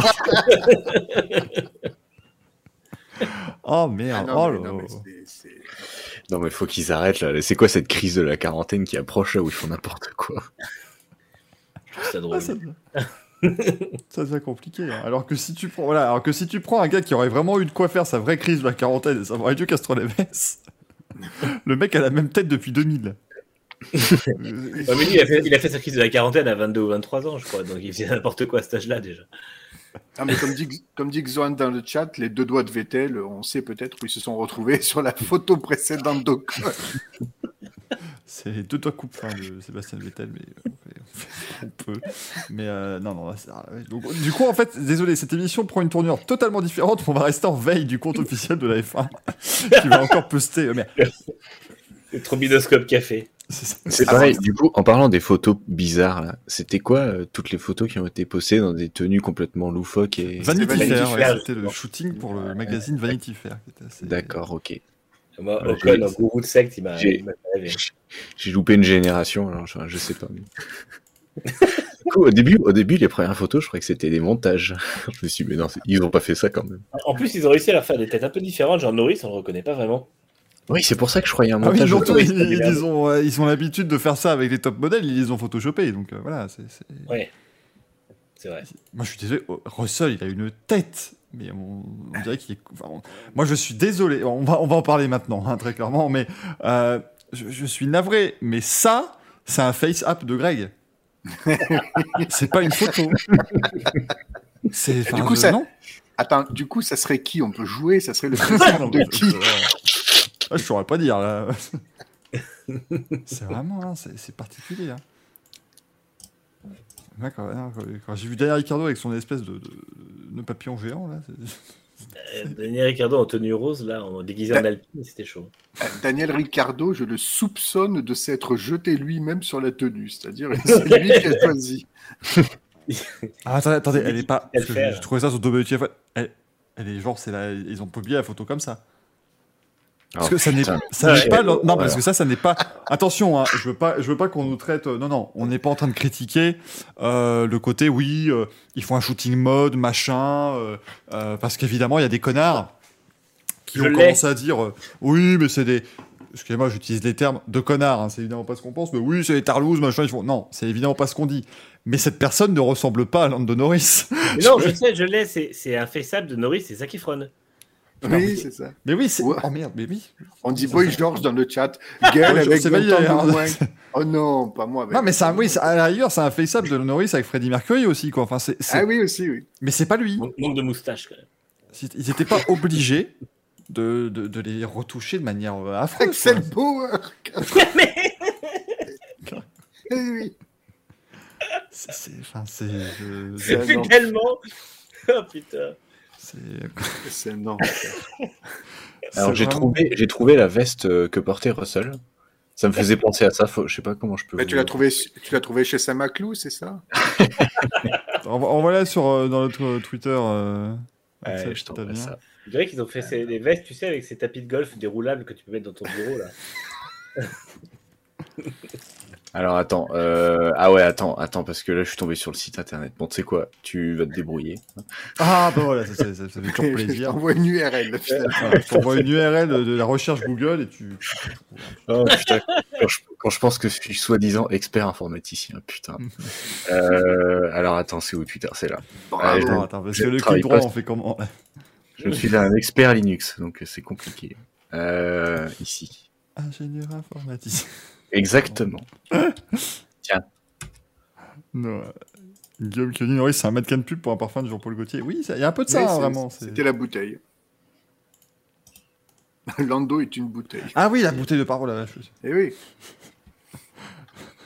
Attends, tu sais, tu. attends, euh, la, la première photo, euh, Axel, Hein? C'est c'est la première photo, c'est ça? C'est- Oui, c'est ça, c'est la même veste. Juste pour- pour le fait, on arrive, euh, pour ceux qui se demandent pourquoi on parlait de As, on arrive. C'est... Oh merde. Ah putain Ah, mais c'est Roselyne qui est douce. Oui. Oui, euh, pour ceux qui viennent de nous rejoindre, oui, c'est Rosine Bachelot. Émission Formule bienvenue. 1, euh, toujours en cours, hein, soyez les, les bienvenus, bien évidemment, dans cette émission. Pensez très ému vraiment aujourd'hui pour cette émission, plus que d'habitude, plus particulièrement que d'habitude d'ailleurs, pour les gens qui nous écoutent en podcast. C'est-à-dire que l'émission a commencé il y a 50 minutes, on a dû passer 25 minutes de photos et de réactions à des images. Aux gens qui écoutent au podcast dans la voiture, t'as envie de leur dire écoutez, prenez des risques, mais regardez sur YouTube parce que là, ça n'a aucun sens, tu vois. Voilà. Ce serait, ce serait mieux. Euh. Bacchidoni qui nous dit on parle un peu de sport, les gars, ça y est. Pardonnez-nous, on se recentre. Arrive, Attends, je suis arrive. désolé, mais la F1 nous a donné de quoi faire hein, cette semaine. À un moment donné, euh, là, euh, il Ah, mais en fait, il faut, quoi il, faut expliquer, euh, il faut expliquer aux gens dans le chat que Axel, Gaël et moi, on est payés au temps passé dans l'émission. Donc, du coup, on est obligé de faire durer parce que sinon, on merde. cache même pas assez. une émission de 3h30, ouais, il gagne, il gagne quand même 4 centimes de plus, donc euh, ça, ça en fait 4 centimes Ça, au final. ça joue à la fin du mois. Ça, Ouais. C'est quatre secondes. Un centime plus un centime, on évite à 2 centimes à la fin de l'année, donc euh, bon, c'est- ce sont des choses qui sont importantes. J'ai la déclaration d'impôt, putain. Non, mais t'inquiète pas, tu peux, tu, tu peux déduire, hein, c'est vu comme des dons, euh, faut pas, faut pas s'inquiéter. 66% de clic. Merci, merci, Breton 18, voilà. Ah, le, le bit de défraiement pour Ah, Manu, merci, ça- ça fait merci plaisir. beaucoup. Ah, Ça fait- génial. On pourra, on pourra Lui, aller s'acheter, un- rien pour info, mais- on ira s'acheter un Nuts. Ou des Raiders. Petit bouffe, mais en 80. Ok, boomer. Mais rassurez-vous, vous vouliez qu'on parle de sport, nous allons parler de sport, nous allons. Eh bien, encore une fois, euh, nous allons tâter nos boules de cristal. Et nous allons vous dire un petit peu, en exclusivité dans cette émission, parce que c'est quand même formidable. Voilà. Nous allons vous dire qui va gagner ce Grand Prix. Voilà. Avec notre nouveau partenaire, parce que là, attendez, c'est du incroyable. Ça fait des mois qu'on vous sort des sponsors qui sont, qui sortent de mon cul. Mais là, c'est un vrai sponsor. Rendez-vous compte. C'est un vrai truc. Vous pouvez aller sur Donc- une vraie URL. Tu présentes les sponsors à la ville Brequin, toi. On est complètement dans. C'est Ah bah. éclataxe complet. quoi. Ils sont pas prêts. Ils sont pas prêts quand ils verront que je leur ferai des trucs sur fond vert dégueulasse, tout ça. Ah, enfin bon, là, ce sera vraiment du vibroquin. Attendez, je, je vous, je prépare hop l'image, voilà, parce que nous allons euh, pendant cette saison, alors on va, on va, reprendre un peu de sérieux, mais pendant cette saison, nous allons vous proposer nos pronostics. Voilà, euh, euh, avant chaque Grand Prix de, de Formule 1. Et grâce à notre nouveau partenaire qui est bien sympathique et qui s'appelle The Bet. Et là, normalement, c'est le moment où tout le monde va nous commencer à nous dire la chose. Vendu, bande de connards, machin. Oui, non, mais rassurez-vous, on est prêt. Euh, bien évidemment. Mais du coup, grâce à The Bet, vous allez aussi pouvoir profiter bah, de cotes un petit peu boostées. Alors, le truc, on rappelle, on rappellera jamais assez. Faites attention. Ça reste des paris sportifs. Ne, voilà, ne devenez pas, euh, euh, ne ne- n'en faites pas trop, bien évidemment. Et euh, ça reste dangereux. Il y a toujours un risque d'addiction, bien évidemment. Et manger 5 fruits et Faites bien manger 5 fruits, manger bouger. .fr, bien évidemment. Mais, euh, non, non, on l'a juste mis, rassurez-vous, c'est juste comme ça. Euh, du coup, bien évidemment, l'autre, euh, bien évidemment, l'autre chose à bien signaler, c'est que ce sont encore une fois nos pronostics. Donc, ne pariez pas forcément dessus, hein, si vous voulez euh, être sûr de gagner, parce que Surtout ceux de Gaël, du coup. voilà, ceux bien. Après, voilà, les autres, vous pouvez prendre ça avec un peu plus de, de sympathie, euh, bien évidemment. Mais euh, voilà, après, à un moment donné, euh, Gaël, lui, il vous annoncera bien évidemment les 8 victoires d'Hülkenberg cette saison. Vraiment, voilà, c'est un peu, euh, un, peu, un peu compliqué. Mais du coup, nous, cette semaine, on, on s'est mis sur Ferrari. J'avoue que voilà, c'est un peu facile, mais on s'est quand même mis sur Ferrari parce qu'à un moment donné, euh, ça a l'air d'être bon, messieurs. Alors, moi, en tout cas, c'est mon pari. Moi, je pense quand même que Ferrari va gagner ce week-end. Bah, de toute façon, on, on Possiblement a déjà parlé le Grand Prix en plus euh, mardi, on avait tous les, tous les deux et avec Paul aussi misé sur Leclerc. Euh, moi, c'est vrai que oui, Ferrari pour moi sera ce, comme je le disais tout à l'heure aussi, sera l'équipe qui va le mieux entamer la, la saison. Et en l'occurrence, à Bahreïn, moi je vois bien Leclerc en grande forme. Mais après, parce qu'il a déjà montré qu'il là-bas, il était euh, très en forme, notamment en 2019. Aquel. Alors, tu vois, on, on dit qu'il faut pas suivre euh, nos paris. Et ben moi, ce que je vais faire, c'est que ce que j'annonce, je vais le parier. D'accord? Non, mais parce qu'après, non, mais parce qu'après, moi, je vais devoir me débrouiller avec la famille qui vont dire, non, mais rendez compte, il était, il était un jeune homme brillant et maintenant il se retrouve à la rue. Non, c'est, fais gaffe. Euh, Moi, je vais mettre euh, Leclerc, Verstappen, Sainz. Mais genre Voilà. le podium exact? Ah oui, oui, totalement. Ouais, non, mais là, à un moment donné aussi, euh, donne-les au pas, du il- cœur, hein, t'es sous, ça sera hein, J'ai j'ai envie de, de voir ce premier Grand Prix loupé par Mercedes. Je sais pas pourquoi. Mais euh, je- on ne sait jamais, hein, sur un malentendu, genre euh, Hamilton, Russell qui se percute, euh, et Russell, Rosberg, ça se ressemble un petit peu. euh, bon, voilà. Non, non, ouais, vas-y. euh, Leclerc, euh, Leclerc, Verstappen et Sainz. Eh ben, c'est osé. Et maintenant, mesdames et messieurs, le pronostic qui ne sera pas bon, celui sur lequel il ne faut pas parier. L'oracle va parler. Le bibit va parler. Euh, Je suis. non, eh, être- je, je vous dis juste parce que évidemment, vous avez un code promo. hein, eh, on est, on est des influenceurs, on ne l'est pas. Euh, on a mis le code promo LDG. J'étais à ça de leur demander Bibit, mais je me suis dit non. Est-ce que c'est vraiment utile dès le premier de leur demander Bibit? Restons, restons calmes. Restons- Au moins, ça t'a permis de dire Bibit dans l'émission. et ça, c'est, euh, Bah oui, bah, important de- de là je vais donc être payé, euh, voilà, par d'autres. euh, vilain en Euh, Suisse, ça ne se construit pas tout seul. Victoire euh, d'une Ferrari, mais je vais plutôt miser sur Sainz et euh, un Verstappen sur le podium et un Russell également sur le podium. Alors moi, si je dois donner mon podium, parce que du coup, je ne l'ai pas fait, je mettrais Leclerc, Verstappen, Hamilton. n'arrête pas de rebondir, avec trois c'est équipes qui se, qui se fight. Moi, je donne pas le podium, c'est mon émission. je dis que Leclerc gagne, donc après vous démerdez. Hein. Moi, il n'y a pas de. Il y a aucun, y a aucun Ah, par contre. La différence, c'est que contrairement à Axel, je ne parierai pas ce que je dis parce que je n'y crois à Ah. peine pas assez. Ah, attends, ça arrive. Allez, je vais, allez, le je vais- faire truc, que si je parie Leclerc, du coup, il gagnera pas. Donc, est-ce que je le fais Ou est-ce que j'ai quand même envie qu'il gagne parce qu'il est bien sympathique? Je ne sais pas. Je, je- je suis dans le flou le plus total, bien évidemment, maintenant. Euh, un certain inconnu du du Sainz, Russell, Magnussen. Oula, ouais, ouais. Ouais, là, il y a des Moi, trucs quand même, il y a des grosses cotes, là, à mon avis. Hein. Je veux bien, je veux bien les- une as dans les points, mais euh, Ça, ou une possible, Williams ou les deux. Mais par contre, je vois pas, euh, je vois pas du tout euh, plus haut. Moi, je mets les deux Williams dans les points. Putain, propre. Et il faut faire combien de paris en fait ça. Non, mais je vous ai pas donné une manne d'argent non plus, calmez-vous. hein. Euh, je vous finance pas vos paris sportifs. On, hein. on a un budget de combien il a cru qu'il fait un manager ou Si on quoi a là Enfin, je- je- je- Si on a plein de budget, on dit plein de conneries avec une grosse cote sur un malentendu, ça passe. hein. C'est- pas, c'est pas une fantasy league, hein, ici, c'est- c'est c'est du vrai truc. Mais encore une fois, on le rappelle, Est-ce qu'on peut Euh, parier sur Vettel? oui, tout à fait. Alors Vettel sera premier dans son simulateur, par contre. Ah bah, Ah oui, le truc qui ressemble à une demi-Aston Martin. là. Mais c'est pour ça. Le, le mec, il a dit Attends, euh, c'est bon, ils me font chier, j'ai un super simulateur à la maison. Je vais faire porter- Il s'est fait porter pâle, comme, comme on dit. Et puis voilà. Est-ce qu'il marsouine celui-là aussi? Par contre, pour rebondir sur Vettel, parce que j'ai pas suivi tellement euh, la série, euh, comment ça s'appelle, euh, Ma barbe et le cul, là. Euh, Vettel, il a choisi son surnom de monoplace? Drive to Survive, euh, ouais, la série. Ah, d'accord. Oui, ah Vettel. Il a, il, a, il, a, il, a, il a choisi son surnom ou pas? Pas qu'on sache, non, il n'avait pas, il avait pas choisi la dernière fois qu'il en a parlé, et depuis il n'a Ah. pas reparlé. donc, Bon. Moi, je vois que si vous mettez un prono MotoGP, non, non, mais en MotoGP, il peut être 19 à gagner, c'est bon. Paul Espargaro. Moi j'ai un seul prono en MotoGP, c'est pas Alex Rins. Ben non, mais s'il arrête pas de tomber de l'écran, là, déjà, donc c'est problématique. Moi, mon prono, c'est pas Paul Espargaro, c'est pas Espargaro. C'est pas pareil. C'est pas tout à fait la même chose. Non, non, ouais, euh, on sait même À pas. En croque, mon identifiant est déjà utilisé. Ça, c'est con. le mec, il avait un compte il y a 6 ans, mais il est complètement perdu. Non, euh, c'est.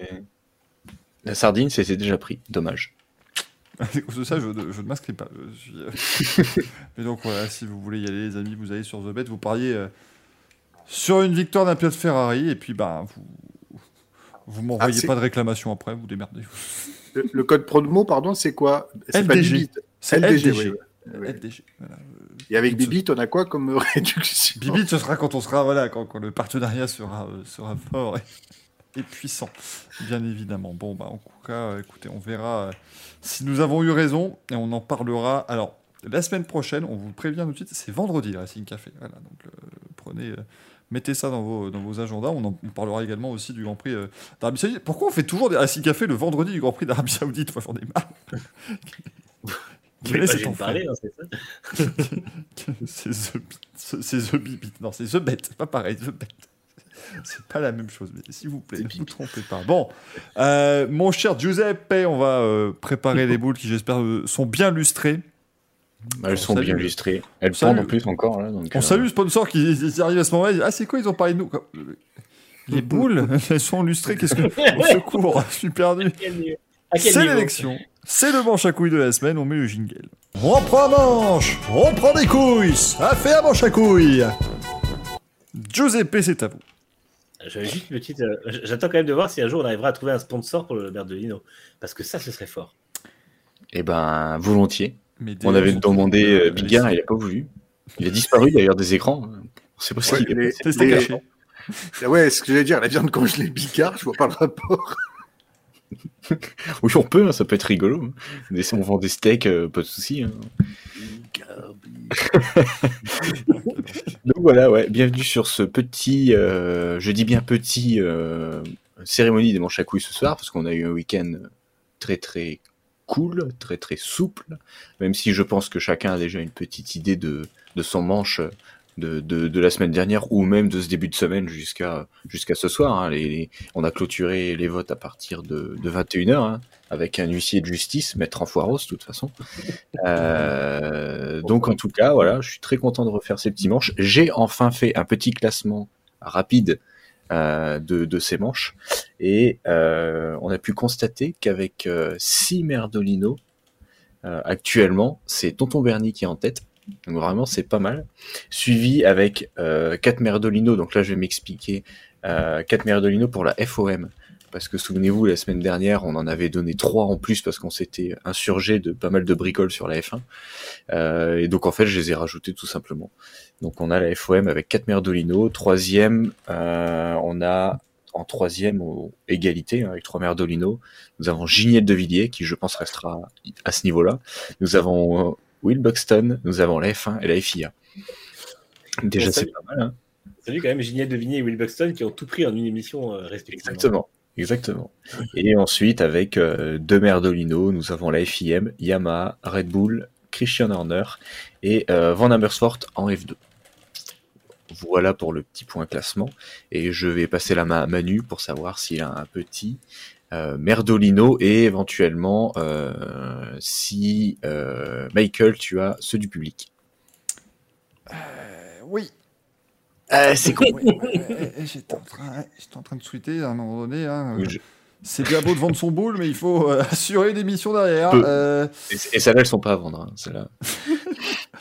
non, mais on nous a, on nous a pas. euh, Attends, je regarde, mais j'ai pas l'impression qu'on on sait pas. On nous a proposé que BWT. Je pense qu'il y en a forcément qui, Oh l'ont mal pris. Euh, ah, il y a du BWT, BWT. euh, Ah, il y a du Mercedes aussi pour leur Eternal Bluff. Et pour Paddock Inside, parce que pourquoi pas. Donc ça, il y a maintenant, il y a plus de. de- Oh,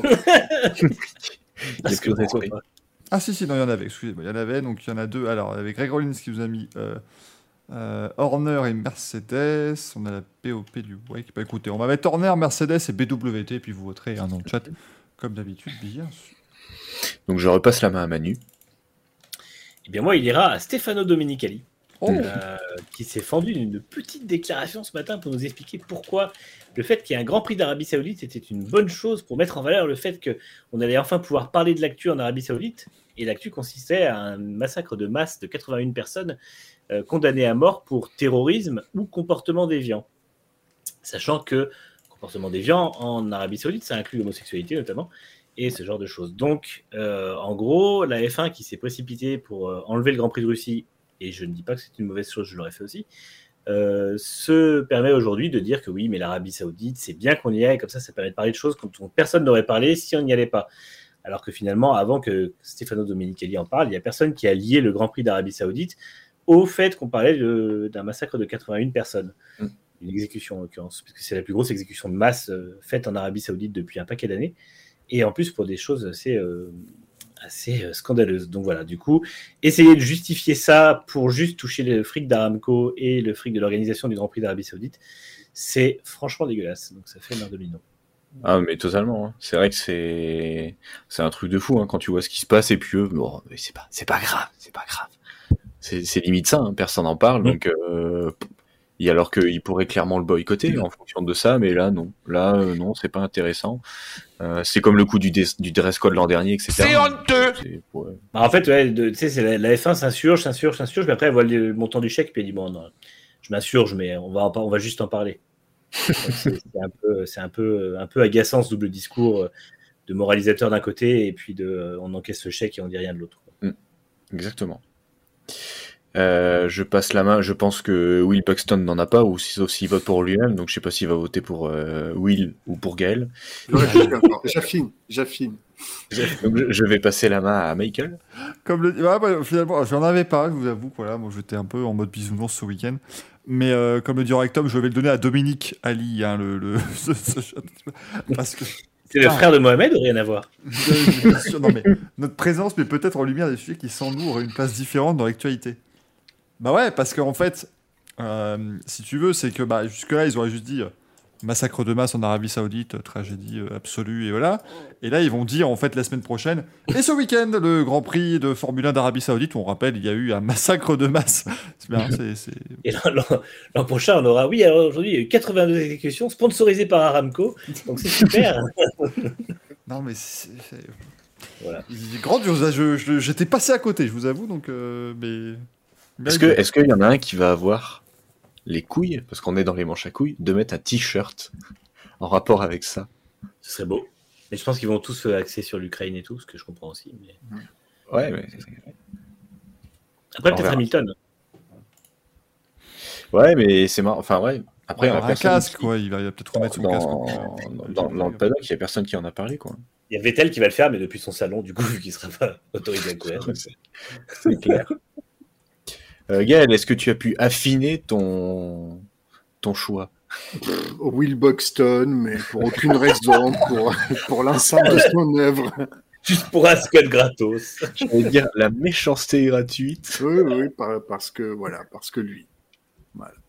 D'accord. Eh ben, c'est joli. hein. Au moins, il remonte dans les sondages. hein, parce que je pense qu'à mon avis, il va nous en faire une paire, vu comment il commence cette saison. Je pense qu'on va avoir un, un sacré combat entre. ah bah, on peut plus dire Michael Masi. Au moins, il en aura eu un. Mais entre Toto Wolf.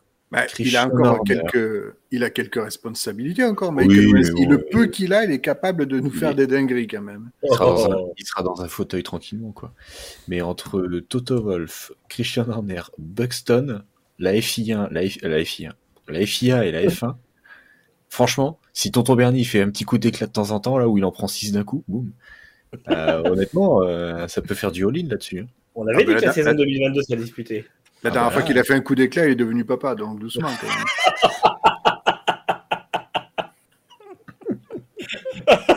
C'était un coup des couilles, c'était pas pareil.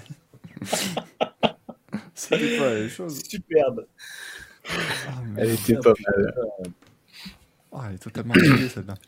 Et toi, Euh, Tusso dit Mazi qu'il va une ban Briator, mais a priori c'est déjà fait, puisque Briator va bien avoir un rôle auprès de la F. Ah bah oui, il sera dans les, dans les filles. Dans, la, dans la femme, pardon. Et Et toi, Euh, bah pour moi, on en a parlé un petit peu en, en, en off tout à l'heure, mais je pense qu'on va en- en reparler si on a le temps tout à l'heure. Pour moi, ça sera Tsunoda pour l'ensemble de son œuvre dans Drive to Survive. Parce qu'il il m'a complètement dégoûté euh, de le voir comme ça. C'est, j'ai jamais vu ça. Enfin, déjà que je le, je l'aimais pas spécialement. euh, Enfin, je ne l'appréciais pas plutôt euh, sur tout ce qu'il a fait sur la saison, à être un peu trop pas arrogant, mais à gueuler sans arrêt à la radio, à gueuler sur tout le monde, de, alors que tout le monde essaye vraiment de, de, de le couver en disant ouais mais il a un talent, et là de le voir dans Drive to Survive en train de dire que ah le matin j'ai pas envie de faire du sport, oh là là c'est fatigant, oh j'ai pas envie de faire ça, oh j'ai pas envie de faire ça, tu, il filme sa piole, c'est une poubelle ambulante, euh, Même franchement. Yann Lawson qui est choqué à côté en mode putain, il faut que, je- faut que, tu, fasses, faut que tu fasses du ménage quand même. Et Putain, mais donc, vous, euh, me donnez, vous me donnez envie de continuer Drive to Survive. quoi. J'ai pas vu cet Ah, je, épisode. ah, ben, je te jure, mais l'épisode avec Tsunoda, c'est franchement, on en parlait avec Manu, mais je crois que c'est ça a été celui que j'ai préféré, mais en fait, euh, pas mais- forcément pour la série, révolté. mais En fait, en fait Oui. c'est ce que je disais, parce qu'hier j'ai tweeté dessus en disant ah, putain, il a aucun filtre et tout, il est marrant. Et en fait, les 10 premières minutes, il m'a vraiment fait rire parce qu'il fait 5 premières minutes, il m'a vraiment fait rire parce qu'il fait un peu n'importe quoi, il dit ce qui lui passe par la tête et tout. Et en fait, tu te rends compte que bah, au moment où il devrait s'arrêter, il continue, il dit n'importe quoi. Au moment où il lui demande d'aller faire du sport, il dit qu'il en a pas envie. Au moment d'aller manger, il explique que de toute façon, il aimerait bien manger. Enfin, tu sais, en gros, c'est est-ce que je peux manger ça, machin? Et en fait, tu as l'impression qu'il a juste pas envie d'être là, quoi. C'est. tu euh, vois clairement que c'est un gamin. Enfin, Ouais, je déjà, sais, un sais pas, gamin, mais, ouais, déjà, mais c'est un le, gamin. le, le, le, le fait de dire oui, j'ai juste un, coup, un bon coup de volant, euh, enfin, c'est un, par rapport à, tu vois, tous les autres pilotes où ils se préparent à fond, où ils se cassent en, ils se cassent en deux pour s'entraîner et que lui, il a pas envie, que ce qui l'intéresse, bah, c'est de grailler et euh, de faire de, de faire du call off. C'est ce qu'on disait en début de saison. Ah, il est cool, il aime bien jouer Call of Duty, mais on s'en branle, putain. Fais ta course, euh, entraîne-toi physiquement parce que là, le mec, il est à la rue, quoi. C'est un truc, c'est un, truc de fou, quoi. Et moi, ça m'a sidéré de le voir comme ça et que personne ne dise rien. Ah, il faut le couver, hein. il faut, on l'a fait venir en Italie. C'est pas parce que tu as fait venir en Italie qu'il a plus envie, quoi. Et puis, Et- ouais, et puis en briefing, il baille. Oui, ah oui, oh, ah oui, c'était ça. L'image, l'image du briefing où il est à côté Ah des oui. ingénieurs et que genre il est en train de bailler, mais genre il met pas la main dans la bouche, il Ah baille, ouais, il lève non. la tête et tout, t'as l'impression que c'est. Franchement, franchement, je suis, je suis ingénieur, mais je mets, pas tout. Ah ouais, je ouais, non, tarte. mais. Oh, Ah bah c'est pas grave, hein, ça fait, ça fait Il ça de fait. son caca, alors tu vois, je te dirais. Ah oui, il parle de, il dit oh je vais à un massage mais avant je vais chier. Après ah bah je viens d'en craquer une. Ah putain. Ah ouais, mais- C'est un suis gigantesque beauf en fait, c'est génial. Ah mais moi je suis beau, fait un prout me fait rire. Mais là ça m'a pas fait rire. Tu vois, dans, le chat, dans le chat, il y a Tusso qui dit Kimi est pareil, un peu pareil, on trouve génial. Moi, j'ai toujours, je n'ai jamais aimé la nonchalance de Kimi Raikkonen, mais Kimi Raikkonen est une bête de travail. C'est un mec qui est vraiment affûté euh, H24. Il est vraiment, enfin, il, s'est toujours beaucoup entraîné tout ça. Euh, ça reste un, beau, un gros travailleur, quoi qu'on en dise. Et euh, on n'a jamais vu en train de bailler. Ah oui, on l'a vu en train de faire le con, euh, bouffer une glace, machin. Mais euh, ça, ça- il y avait un côté même euh, qui était un peu agaçant et tout ça, mais après, il y a quand même tous les retours sur euh, Raikkonen qui disaient que Raikkonen est un bourreau de travail, même si effectivement, quand ça le fait chier, il se barre et que euh, des fois, il, est il, il, met de la mauvaise volonté. Mais là, Tsunoda, vraiment, enfin, après, je veux bien croire que Netflix ait fait un montage qui soit pas flatteur. parce qu'ils savent faire. Mais, c'est ouais, ça, ouais. Mais il y a quand même beaucoup de choses qui en plus viennent se greffer à ce qu'on avait déjà de lui et à ce qu'on avait déjà entendu de lui. Quoi. Mm, Mais c'est vrai que c'est sur le coup, je me suis, je me suis fait la réflexion parce que justement quand il baille pendant son débrief, où il dit ah, tu vois t'as le virage là et l'autre il baille, t'as un putain de gros plan. La scène Ouais. d'après c'est encore lui en train de bailler sur un putain de gros plan. sur le coup je me suis dit mais ils l'ont fait exprès. En fait ils l'ont Oui. filmé pendant deux heures juste euh, pour le voir en train de bailler pour dire que c'est un putain de feignant quoi. Qu'est-ce qu'il y a Will? Euh, non, je vous ai juste envoyé une photo euh, dans le chat privé sur Twitter. Je sais pas si c'est Yuki ou pas, en fait. Je... Qu'est-ce que t'as Qu'est-ce que t'as envoyé peur encore, lui. C'est clair. Que Nous sommes, nous sommes dans total. Oh putain, oui, c'est. Euh, T'es obligé de nous le signaler en fait parce que c'est c'est ça ça être raciste. J'avais un doute. J'avais un doute. Je propose qu'on passe à la suite. Hein, on passe on passe à la suite. À savoir que c'est BWT qui remporte le Berdolino du public, mon Ah. cher euh, Giuseppe. C'est injuste. Et c'est pas immérité, moi je le trouve quand même. Non non, parce que c'est dégueulasse ce Castellonzo, putain. Et les combis. Oui, non, Et les voitures. pour Oui, les combis. La ouais. voiture rose est belle. le mec, le mec qui se- lâche rien. c'est Émission après émission. Elle est jolie, la voiture rose. Non mais eh, Je ferai. ça peut être joli une voiture rose, mais, mais putain. Pas avec des combis pareils, s'il vous plaît. Pas avec, euh, avec un casque pareil non plus. C'était Fabien Gaillard sur Twitter qui avait vu aussi. C'est con parce qu'ils auraient juste simplement pu les renommer Alonso et Ocon et ça marchait tout aussi bien que de oh, faire des trucs bleus- roses partout. Et oui, moi j'aurais, j'aurais largement Ça- préféré. Ça aurait été génial. Les Anglais comprennent pas. What, what, what is funny? I don't understand. Alonso. Je comprends pas. Bon, bah, en tout cas, BWT, c'est leur premier, hein. Si je dis pas de bêtises. Oui, le hockey, vous inquiétez pas. mais Oui, c'est leur premier. Oui. c'est sans doute leur premier. Bon, merci beaucoup, Giuseppe, hein, bien évidemment, pour, ça- Avec plaisir. Pour ces excellentissimes merdolino, merdolini, ça dépend comment vous voulez. Euh, prononcez ça. Bon, ce week-end, alors, autant vous dire qu'il y en a des choses. hein. Donc, il y a de la F1. Ça, on en a parlé, on a, défini ça. Bon, on a surtout parlé des photos shooting de la semaine, mais il y a bien un Grand Prix de Formule 1 ce week-end avec des voitures en piste, tout ça, ça va être formidable. Il y a de la F2. C'est le début de la F2 aussi ce week-end. Et le début de la F3. Ouais, histoire que soit bien, euh, il y a absolument tout ce qu'il fallait. Euh, on a donc les, les trois euh, formules qui vont être ensemble sur le même circuit, donc à Bahreïn, pas en même temps, hein, évidemment. Ceux qui ne connaissent pas, ce sera, il y, aura, il y aura des courses différentes à chaque fois. Retour À deux courses moment. par week-end en F2 et F3, si je dis pas de bêtises. Mhm. Et j'ai pas de Ça, c'est très. Yes. Et ça, c'est pas une mauvaise nouvelle du tout, parce que les trois courses, ça donnait euh, euh, et indigeste, et le côté euh, juste des courses devenait un petit peu, euh, un peu plus aléatoire peut-être aussi, qui faisait que c'était pas euh, euh, forcément top. Euh, messieurs, tiens, pour ce, cette année, est-ce qu'on pense, moi, est-ce qu'on pense que nos Français, que ce soit euh, Théo Pourchère en F2 et est-ce que Victor Martin c'est toujours en F3 On est Ouais, d'accord. F3, lui. Oui. Est-ce que ça peut être euh, No- pas mal pour Novalak eux, qui monte, euh, Novalak qui monte en F2. Oui. Effectivement. Qu'est-ce qu'on qu'est-ce qu'on imagine d'ailleurs pour nos Français cette année? Bah, de la réussite. Tant que, Ouais, ça, j'imagine. fonction- Tant que ça Ouais, fonctionne et qu'ils gagnent des courses et qu'ils peuvent monter et espérer à débaquer dans les catégories supérieures, moi je prends, il n'y a pas de souci. hein. Pareil. Je- J'ai mis de gros espoirs en Clément Novalak qui me semble vraiment avoir un gros potentiel et une grosse marge de progression et qui surtout l'a déjà montré. Théo Pourchère, on sait qu'il vaut, on sait ce qu'il vaut, hein, c'est un vainqueur de, de course euh, en tant que débutant, donc il n'y a pas de raison sur un calendrier qui serait un peu plus favorable parce qu'il avait quand même, euh, enfin, Fred Vasseur avait dit que c'était compliqué le calendrier euh, avec cette course de trois meetings par an, Euh, enfin non, cette meeting pardon de trois courses par an. Euh, là, ça devrait aller mieux. Il sera un peu plus dans le rythme, mais il n'y aura pas ces espèces de, gros, moments d'attente. Il y aura normalement, on espère, pas de blessure pour lui, ce qui a été le cas l'an dernier. Donc, effectivement, pour moi, ça joue podium du championnat sans problème. Et j'ai bon espoir que Clément Novalak joue top 5 euh, du championnat aussi. On nous signale, on aura aussi Isaac Adja en, en Mm. F3. Euh, Il y a un joli contingent français hein, dans, dans les formules de promotion là quand même. On est sur une bonne. euh, Ben, bonne surtout dynamique, Isaac maintenant. Adjar, qui, qui a en plus intégré la Red Bull Junior Team. Dit. Et, et franchement, c'est une bête de travail, Isaac Adjar, pour l'avoir connu en Formule 4 à ses débuts. Il était déjà vraiment euh, extraordinaire. Euh, il avait été coaché d'ailleurs par Pierre Saint-Sénina, en fait. Et euh, il y a une anecdote, je l'avais déjà racontée sur Isaac Adjar, mais je la répète parce que quand il a débuté en Formule 4, il était vraiment petit, mais ce qui s'appelle petit. Et du coup, en fait, assis dans le baquet, il n'arrivait pas à appuyer au maximum de la course de la pédale de frein, en fait.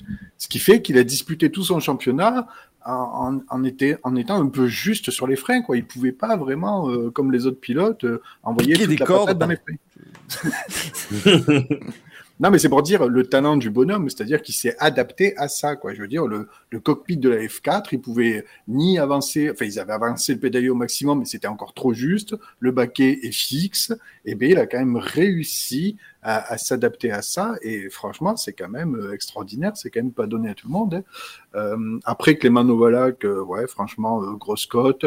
Théo Pourchère, euh, j'espère qu'effectivement, il va réussir à décrocher les objectifs visés. Ceci dit, petit bémol, euh, s'il est titré à la fin de l'année, est-ce qu'il y aura une place en Formule 1 en 2023 Parce que euh, si euh, Guan Zhou et Bottas sont encore là chez Alpha, ça va être compliqué d'aller placer les pions ailleurs. Donc, euh, ouais, où est-ce que ça va mener tout ça? Espérons que, ben, je sais pas, qu'il puisse euh, se faire remarquer. peut-être par une autre écurie, je sais pas, ou qu'il aille en super Formula, je sais pas, mais c'est bouché un peu la Formule 1 quand on y pense. Ah oui, c'est le problème. Hein. C'est qu'à un moment donné, euh, quand tout le monde cite des contrats jusqu'en 2026, euh, bon, euh, c'est forcément. Euh, ah, c'est beaucoup de place. On rappelle qu'il y a un rookie cette année aussi, hein, Guan Yu Zhou, qui en avait l'an dernier. euh, L'an dernier, il y en avait trois, Trois, mais l'année mais- d'avant, il y en avait un aussi à nouveau. Voilà, il y en avait un avec, avec Latifi, donc voilà, c'est c'est- c'est une période un petit, peu, un petit peu compliquée, mais ça marche par cycle. hein. Euh, et dans 4-5 ans, vous en aurez 4 par saison, peut-être. Voilà, c'est quand Alonso, Hamilton vont prendre leur retraite, déjà. Après, il y a des- il y a des belles promotions, Hamilton, en fait. Vettel, euh, enfin, tu vois, tout, tout le monde. À va dire qu'il Vettel, partira, Hamilton, euh, Alonso, voilà, ça fait déjà trois, là. L'an dernier, le Schumacher, Mazepin, Tsunoda vendaient pas tant de rêves que ça, mais euh, il y a quand même trois ans, on a eu euh, une promotion de rookies qui était euh, Russell, Norris, Albon. Donc, euh, ça reste quand même correct. On a eu Charles Leclerc pas longtemps avant, bah, l'année précédente d'ailleurs. Donc, euh, voilà, c'est euh, ça, ça a du mal à se renouveler et en même temps, on n'a que 20 places. On espère en avoir 22 l'an pro- il y a, dans deux ans Andretti arrivera. Et puis, euh, et puis voilà, après, euh, c'est sûr que de toute façon, les pilotes arrivant de plus en plus jeunes et sinon de contrats de plus en plus longs, euh, faut oublier qu'à la fin de son contrat actuel en 2028, Max Verstappen aura 31 ans. Donc, euh, il aura encore potentiellement 7 ou 8 ans à tenir en F1, Ah, sûrement chez Red Bull. J'ai rien Voilà. contre Max Verstappen, hein, mais c'est de ce- enfin, la carrière de 25 ans, c'est qui arrive, et en même temps, il a commencé à 17, donc pourquoi C'est largement faisable. hein. Euh, très clairement, ce week-end, on aura aussi, mon cher Axel, du MotoGP, et donc Moto 2 et Moto 3, en Indonésie, sur le euh, Pertamina Exactement. Mandalika Circuit, donc ça n'est plus un circuit en ville. Ils se sont rendus compte qu'il n'y avait pas de ville autour, ça n'est pas un circuit en ville. Et puis c'est- c'est sûr que quand la, la- la piste va être complètement remplie de terre ou de boue, euh, forcément dire que c'est un circuit urbain, c'est compliqué. hein. C'est Donc, circuit euh, ouais. quoi, c'est c'est pas terrible. Oui, voilà, c'est ça. Non, non, euh, on va découvrir ce, ce circuit en course. On avait fait les, ils avaient, le pilote avait fait les essais hivernaux, euh, donc il n'y a pas si longtemps que ça.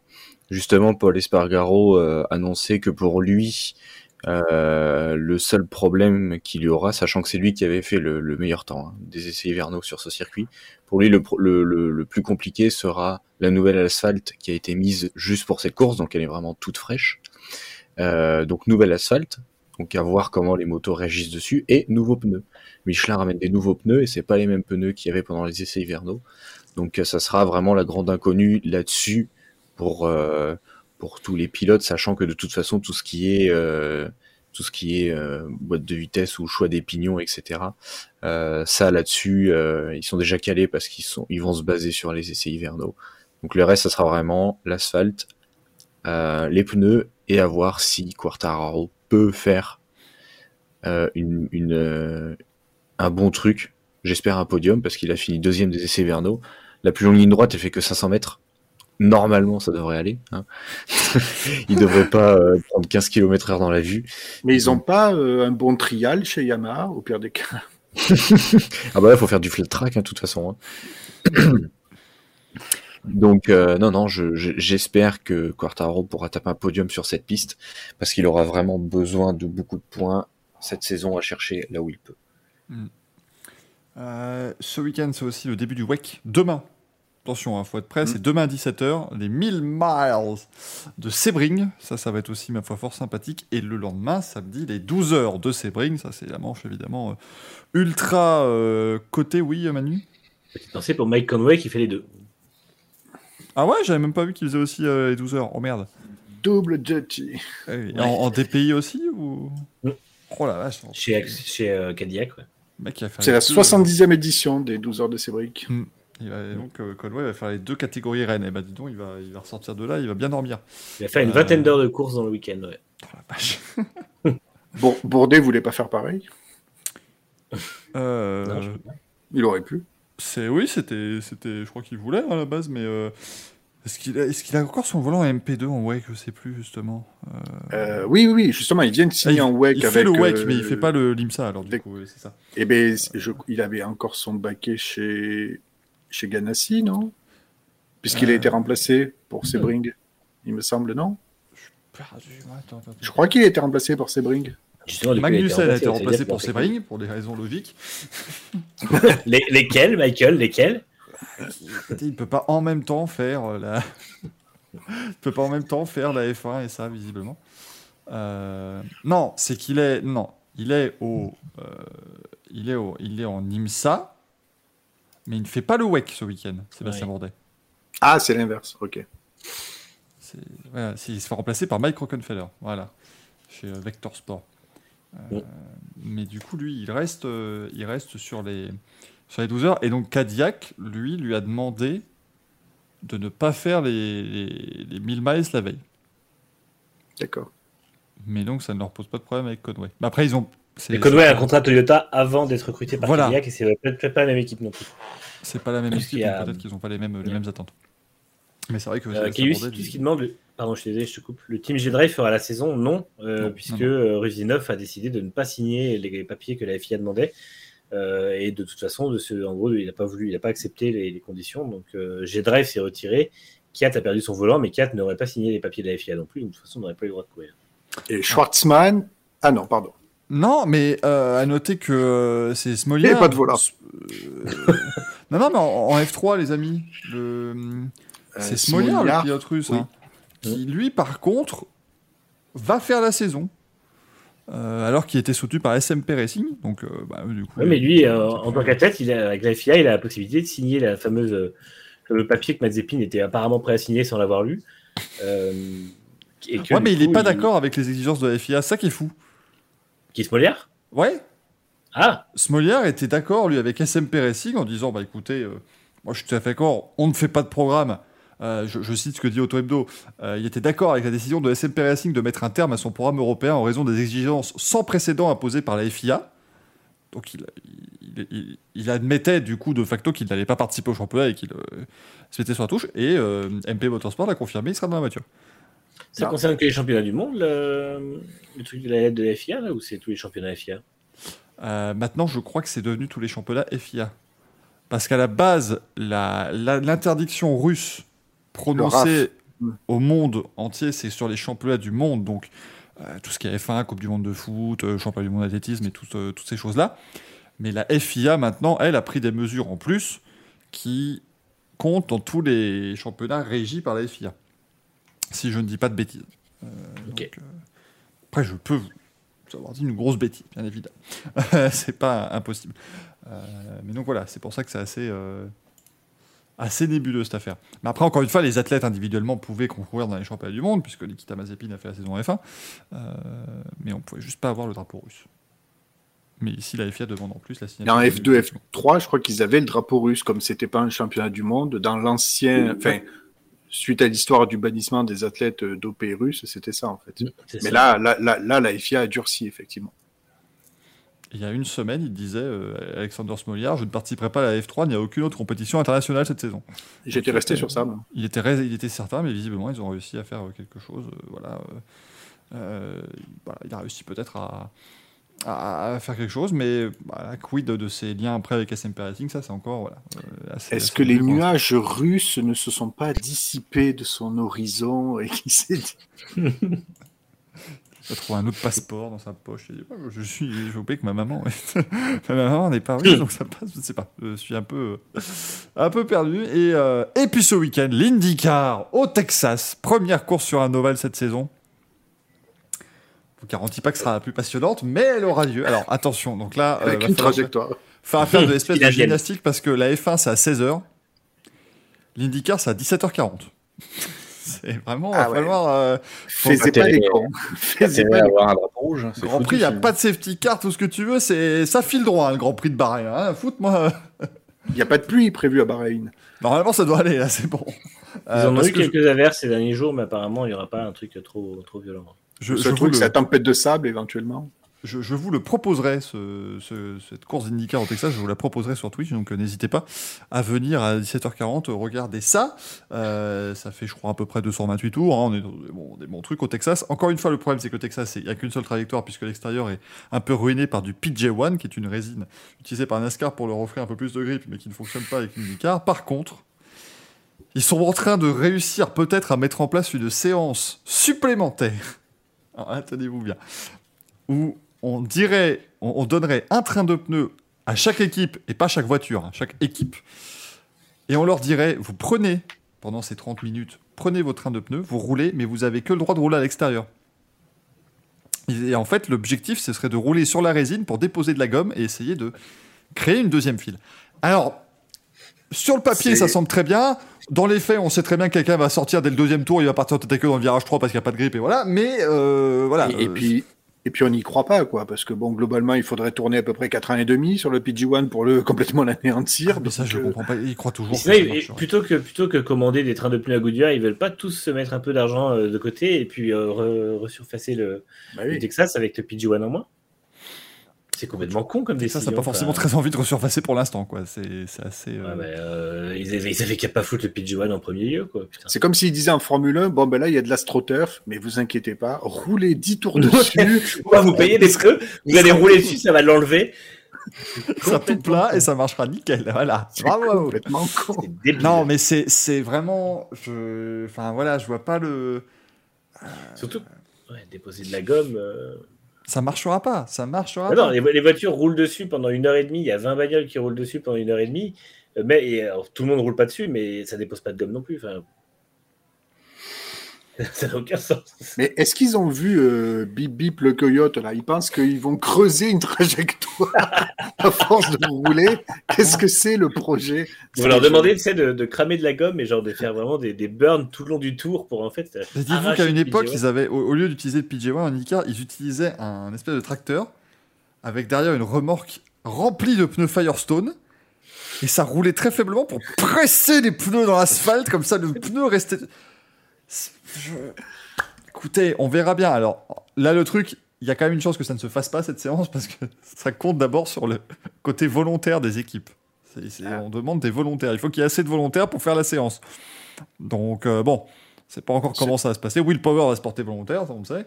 Euh, mais S'ils ont vu le, le, le détonner à 200 avec les motos et qui roulaient sur les murs, ils se sont dit bon ben banco, on y non, va. ça oui, non non parce que attendez, faut qu'on vous... non parce que ça faut qu'on vous remonte là parce que si vous n'étiez pas sur nos réseaux sociaux après l'émission, mais le concept de rouler en, en- en moto à Daytona. Pe- petit aparté, c'est vraiment un sport de connard quand même, parce qu'il faut vraiment pas être net pour aller rouler là-bas en bécane, quoi. Sérieux. Ah bah c'est faut être un barjot. Hein. Ah, mais ils ont, les mecs, les mecs n'ont pas de. Enfin, tu sais, il y a un moment, ils n'ont pas les, les aspects qu'on a nous, de sécurité, tout ça. Le Joe Martin. Donc Ouais, ça, y par ça tranquillement. Le mec, il chute sur un, un banking à 210 km/h, c'est tranquillement. Bon, tout ce qu'on vous montre ici ce sont des pilotes qui vont bien. hein. Rassurez-vous, euh, mec. Euh, tout va bien. La chute fait 2 km 2 à peu près, mais ça va, ça va très bien. J'espère que j'espère que son cuir il, il a une triple couche là parce que Il putain, encore de Ouais. Sloan. ça. Il tourne en fait depuis le- la, la semaine dernière, il n'arrête pas. il tourne. Et puis en course, ils se sont dit, vous savez quoi, on va faire mieux. Et le mec, regardez. Allez, quelle bataille. quelle- Il, mais il- il roule sur un mur. C'est-à-dire que ça. Euh, bon, alors évidemment, après, vous remarquez que c'est Lorenzo Lamas, le gars, hein, donc il n'y a, pas- y a pas de souci. Euh, mais ça, je suis désolé, c'est. euh, c'est Choupette dans la coccinelle, là, vous savez, le film qu'ils ont fait avec Lindsay Lohan, là, avec le, le dernier film, La coccinelle, là. Il faut- Il y, a- il y a ça comme scène à un moment. Ça a quand même failli être Lorenzo Ramas, ça, sur le coup. Comment? Ça a failli être Lorenzo Ramas, sur le coup. Lorenzo, ça- Lorenzo se ramasse bien comme il faut là. Je, je, enfin, je trouve, enfin, c'est, c'est, un concept. Les mecs qui se disent, ah, on l'a dû remplir la.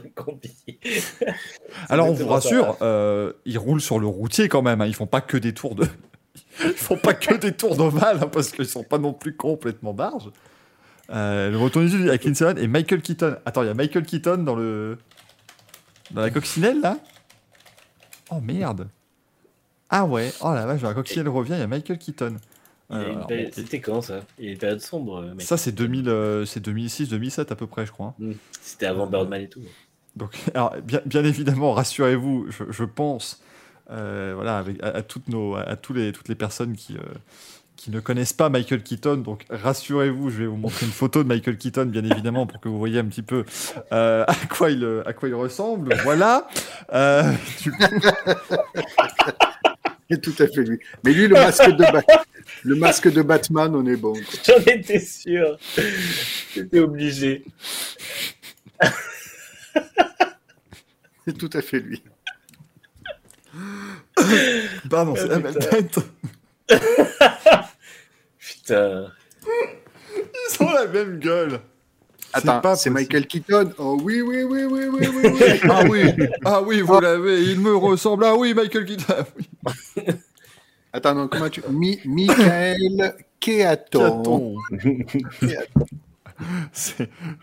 Alors, encore une fois, on salue toutes les personnes qui viennent regarder une émission sur Sport Automobile et qui se retrouvent à avoir une comparaison entre Julien Lepers et Michael Keaton, mais franchement, c'est euh, c'est totalement Mais encore, c'était vraiment plus, euh, c'était plus marquant quand il était plus jeune. Quand ils étaient tout jeunes, euh, tous les deux jeunes, ouais, c'était assez. Période, période Batman, question pour un champion, respectivement, c'était. euh, Putain, Greg aurait dû nous faire un face-up là-dessus. Ça aurait donné juste un portrait d'un autre. Ça aurait donné. C'était ça, Madu, la période Batman. Batman Michael Keaton, là, c'était bien ça. Oh putain, mais c'est... C'est un générateur de mèmes, lui. C'est pas possible. Quelle horreur, bordel de merde. Bon, euh, passons aux news. Si vous le voulez bien, que vraiment, on vous a fini le programme non exhaustif, parce que comme l'a dit Ouais. Axel, il y a aussi de- du motocross, du supercross, il y a du, a du tout. hein. Sim Tusso dit heureusement que dans ce titre d'émission, c'est marqué euh, c'est émission 100% sport mécanique. On pourrait mettre 98% comme ça au moins. Donc, 100% moi, euh, sport mécanique, 50% Julien Lepers, 25% Michael Keaton, 200% Inside. Voilà, bon, pour- 200% Danny Briand. à partir du moment où, dans, où t'as n'importe qui qui dit Ah, moi je me donne à 70%, tout- on peut bien faire une émission 100% sport mécanique qui parle aussi de Julien Lepers. Je vois absolument J'ai pas. pas quel est- compris 200% de moi, par contre. T'as dit 200% inside pas compris. Voilà, on Oh, la passe. vanne de merde. Suivant. Suivant. C'est la première fois de ma vie que je lance un jingle sans le, pré- sur le, sans le dire quand même. T'en compte, c'est à ce point-là. On en est là, quoi. ce- Ah, j'ai pas vu le breton car. Ah oui, ah que je l'aime cette ville. Ah oui, on salue Mister Freeze qui nous regarde depuis depuis Arkham. Ah oui, ah oui, ah oui, Gotham City. Ah oui, ah oui. Quel enfer. Ah et puis les Cool and the Gang. Bon, euh, ah niveau news, ouais, on commence. On on vous met la petite rapidement, voilà, Colton Herta devient pilote de développement chez McLaren, voilà, comme ça, rapidos, C'est fait. truc tranquille. On noter que ça ne change pas euh, leur relation avec Pato Howard, hein, qui est leur pilote d'IndyCar, euh, qui, qui, voilà, ça, ça ne le met pas sur la touche. euh, non, en fait, si- il, il lance un programme euh, de test d'anciennes voitures, en fait, Pour qui Colton est donc l'occasion de faire rouler des, euh, des pilotes sur des anciennes voitures. Et Colton Herta, justement, roulera sur la MCL 35M de l'an dernier. Oui, c'est l'avantage, c'est que c'est la seule année où on peut utiliser les voitures de l'an dernier, puisqu'elles sont totalement différentes. maintenant. Donc on peut... Il relance les, il relance les coils, c'est ça? Ah Carl Biaston- J'y étais pas. Oui, oui, oui.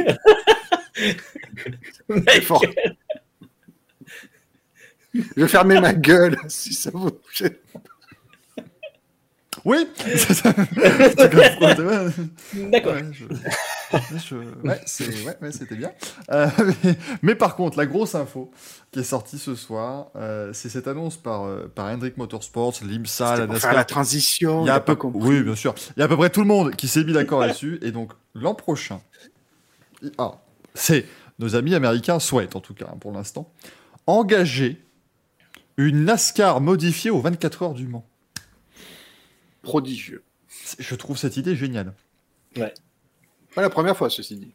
C'est pas la première fois. On avait ça dans les années euh, 70, mais euh, ça tombe bien, euh, mon cher Gaël, nous, les grands esprits se rencontrent, puisque je l'ai raconté à Manu et, et Axel en, en off, et ils avaient fait ça, mais en gros, le problème, c'est qu'on rappelle qu'à l'époque, l'essence utilisée aux États-Unis et en Europe n'était pas la même, et donc ils sont arrivés au stand pour leur premier arrêt, et les voitures sont tombées en panne. Mais en tout cas, euh, c'était c'était chouette.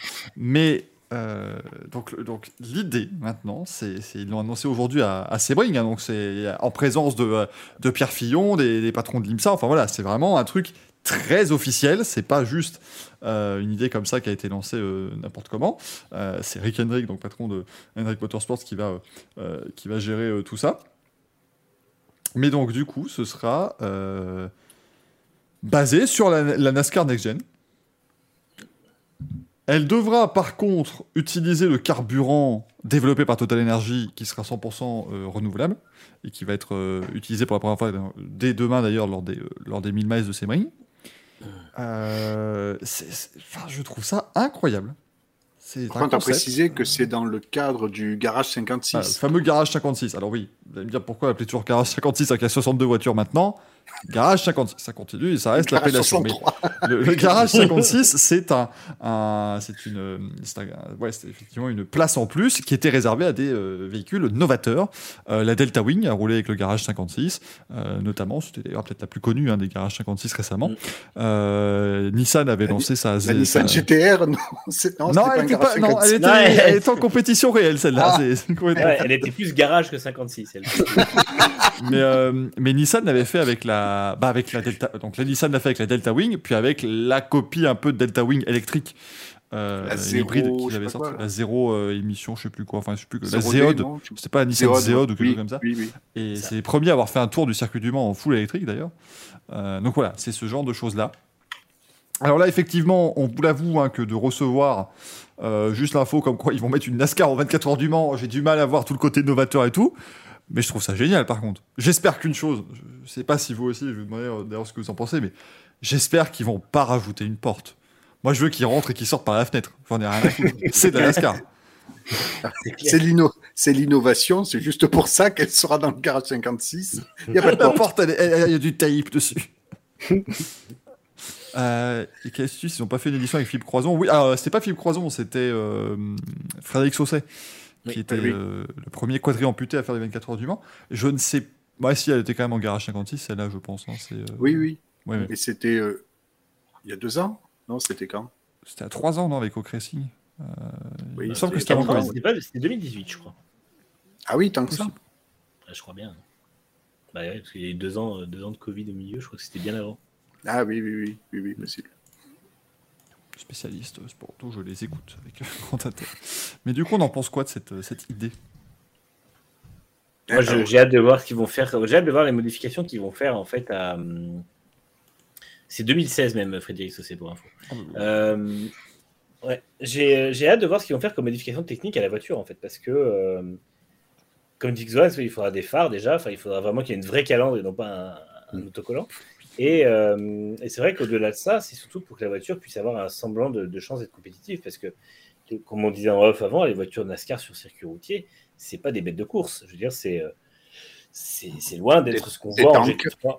Ouais. Excep- exceptionnellement pour euh, cette voiture, elle, sera- elle pourra euh, tirer tout droit pour les, pendant les chicanes. Après, ça va vite en ligne droite une NASCAR, donc ça, je me fais pas trop de soucis pour eux. Mais par contre, c'est vrai que. euh, Quand il va falloir freiner et tourner, euh, J'ai hâte de voir du bump draft. tu as pu bumper les Ferrari devant, mais qu'est-ce qu'il fait? Euh, Parce que l'objectif est qu'il soit dans les temps des GTE AM. hein, donc, euh, c'est- des chronos, euh, 4 minutes au Mans quand même, hein, en GTE AM environ. Mais grosso modo, c'est le concept, c'est de dire on amène la philosophie, enfin même pas la philosophie de la NASCAR, on amène une NASCAR, mais qui va être adaptée clairement au, au- au règlement, parce que l'ARSO, ça va pas être le même, il va falloir euh, refaire toutes, euh, toutes les, les normes de l'ARSO. Comme tu disais, Michael, bah oui, forcément, il y aura une, il y aura une porte, parce que déjà, l'ARSO de la NASCAR, bon, ben voilà, c'est pas possible. Euh, donc, finalement, fera quoi d'une NASCAR? Ils vont prendre une Ferrari, ils vont mettre un autocollant NASCAR. Non, mais voilà, ils vont mettre des pas autocollants Chevrolet, c'est Chevrolet. juste NASCAR. it's, a, it's a NASCAR. c'est vrai, qu'est-ce qu'il va, rester du 488. NASCAR Bah, Le moteur Chevrolet, le. Oui, voilà. euh, Alors, il- il- ça va être pourrait mettre- par contre, Il, il pourrait l'équiper d'un moteur hybride, de ce qu'annonce notamment euh, Stocker 365. Il pourrait l'équiper d'un moteur hybride en, euh, en prévoyant peut-être qu'il y aurait ces moteurs hybrides en NASCAR en 2024. Je reste très. euh, je, je doute de la date parce qu'on rappelle que les, les premières hybrides vraiment en grosse compétition, c'est 2012 avec le WEC. Euh, donc la NASCAR adopterait ça 12 ans après seulement. Restons sérieux. Les carburateurs On sont venus rappelle- 65 ans après leur adoption massive, donc euh, les, enfin, les carburateurs sont partis. Après, l'injection est arrivée bien plus tard. Donc. Il y a Raph qui dit ce sera tous au fil de NASCAR et KFC qui dit il y a déjà des Corvettes C8, mais ils ne le savent pas encore. Chut, ils sont déjà au Mans. Ils ne savent pas. S'il débarque là-bas, ben, ben merde, on est déjà là. Le Chevrolet est ravi de revenir au. Ouais. Oh, oh On est-. On est engagé, c'est vrai ça Merde. Genre, attendez, oh, je reconnais le logo. C'est pas normal. Ah non, encore, on a de la chance sur les Corvettes, il n'y a pas le logo Chevrolet, on a de la chance. Nouveau Corvette uniquement. Mais heureusement qu'ils le font en 2023. Enfin, moi, je suis. Enfin, l'idée quand même de faire un garage 56 en 2023, parce que donc l'an prochain, on a, on a 23 constructeurs en hypercar, on a, on a 27 LMP2 cette année. Enfin, moi, je suis désolé, je suis contre le fait de construire des, des garages des 24 heures du Mans en face de chez moi. hein. Ça va dénaturer le paysage. Pour enfin avoir une course depuis ta fenêtre, Michael, te plains pas moi, je, je dis non. hein. T'imagines qu'il s'installe réellement dans l'ancien garage 56 Mais c'est F Corsé, là, je comprends pas. Non, non, c'est garage 56. Moi, c'est le nôtre. C'est moi le tranquille. Et Peugeot Sport vient au moment avec une voiture dans un garage et une voiture 800 mètres plus loin parce qu'écoutez, bah, euh, la NASCAR est venue. Qu'est-ce que vous voulez qu'on vous dise Je sais pas, c'est très Non, mais euh, particulier. C'est génial. Et en même temps, c'est vrai que ça rejoint aussi le fait que Daytona ait un virage Le Mans et que Le Mans ait un virage Daytona maintenant. C'est euh, oui, mais fait, excuse-moi, l'an prochain, la Toyota GR010 va pas faire le Daytona 500. Je et crois. c'est dommage. Je suis pas sûr encore. J'aimerais bien l'avoir en bonne draft pour le coup, la GR010. Ça fait une crêpe. Hein. Non, non, mais plus sérieusement, euh, plus sérieusement, en fait, c'est, euh, je trouve qu'il y a une vraie impulsion en ce moment des sports mécaniques à, à créer. ben, on revient toujours sur le concept de métaverse, mais pour le coup, il y a vraiment ce côté-là, en fait, où ils essaient de faire un maximum de, choses ensemble euh, sous l'impulsion de la F1, pour moi, qui bah, justement euh, draine euh, énormément de, spectateurs et les renvoie aussi sur d'autres sports mécaniques. Et on voit que ils essayent vraiment, ils se rendent compte que ça fonctionne très bien. Après, techniquement, pour moi, c'est vraiment beaucoup. Je comprends le garage 56 parce que ça me paraît être un défi, mais énorme par rapport à la. Enfin, même ne serait-ce que pour être dans une- se rapprocher du règlement GT, ça n'a rien à voir, quoi. Donc, euh, sais pas exactement comment ils ont prévu ça. J'imagine qu'ils ont déjà bien réfléchi. Après, ils ont confié ça à Hendrick Motorsports, ce qui me paraît une très bonne chose puisque c'est quand même la meilleure équipe de la NASCAR, hein, tout simplement. Euh, et puis, ce serait, effectivement marrant, du coup, de voir. J'espère qu'ils auront la possibilité d'engager euh, le quatuor de pilotes de, de, de Hendrick ou au moins un trio sur les quatre pour, pour cette course-là. Donc, donc voilà. Non, je, je, suis très curieux. En fait, pour moi, c'est euh, c'est une vraie, une vraie innovation et un truc vraiment insolite avec le garage 56. Donc, euh, moi, je valide à 100%. Et en plus, euh, l'an prochain, ça va être l'édition du centenaire, c'est-à-dire l'édition à ne pas manquer. Il va y avoir des animations absolument folles ils vont peut-être essayer de réunir toutes les, bagnoles victorieuses de, toutes les éditions. Enfin, je veux dire, le, le Mans l'an prochain, c'est, allez, en espérant que le Covid nous ait lâché, etc., et qu'il n'y ait aucune restriction, espérons qu'il y ait bien 350 000 personnes. Franchement, ça le mériterait, quoi. Le record, c'est 400. Le record, c'est 400 au Mans. Ouais, non, mais oh, oh, oh, oh, oh. Eh, Moi, je, je, je les fais pas dormir ici. hein, les, les Ah, 350 000, ils se débrouillent, ils prennent des chambres si, d'hôtel. si on n'a pas 350 000 personnes euh, au centenaire du Mans, euh, merde, fait chier, quoi. Par contre, quand on voit le nombre de mèmes qui avaient été faits sur la taille de la M8 euh, GTE euh, quand elle était en GT, ils vont pas être déçus, les gens qui veulent faire des, des montages Photoshop avec une NASCAR au milieu de la piste. Il n'y aura pas besoin, en fait. Mais Caius Titus, par contre, l'a bien dit, mais est-ce que. Est-ce qu'ils mettront un tuyau de ravitaillement ou est-ce qu'ils vont le faire avec des, enfin, avec des jerrycans comme. Moi, je, je, je trouve que ça aurait un je pense que les jerrycans ne sont pas, euh, sont pas euh, brevetés pour la FIA. Ouais, mais le garage 56 étant, tu vois, un peu. Entre mais guillemets, surtout en que- règles. Mais bon, peut-être que les règles sécuritaires dans les stands sont. Ouais, puis je, pense- je pense que là, les- la taille des relais euh, fait qu'ils ont quand même besoin de mettre plus d'essence que ce qu'ils mettent au NASCAR. Par contre, moi, j'attends réellement de savoir quel sera, entre guillemets, le défi, le, réel défi technique et la réelle innovation de la NASCAR. Parce que pour le coup, s'ils adaptent cette, cette, Camaro à, à, peu ou prou ce qu'est une GT3, enfin une GTE, entre guillemets, euh, on pourrait peut-être la voir se battre avec des GTE AM, finalement. Euh, enfin, on pourrait l'avoir assez haut dans le classement. Alors qu'habituellement, voilà, quand c'est des projets un peu loufoques au garage 56, euh, elles se prennent 20 tours dans la vue euh, à mi-course. Euh, là, pourquoi pas, euh, je sais pas, pourquoi pas, euh, bon, même si elle est hors classement et etc., mais finalement, euh, est-ce qu'on pourrait pas l'avoir aussi compétitive que des GTE AM Faudra voir, hein. C'est pas impossible. sinon, sinon, quel est le... enfin, l'objectif, de toute façon. Mais. Voilà, Ah bon? l'innovation technique, j'attends. J'attends de voir ce que. Parce que, bon, hormis la, la, la transfigurer complètement comme une GTE pour qu'elle soit légale, finalement, qu'est-ce qui va rester d'une NASCAR, quoi? C'est ça qui est fou.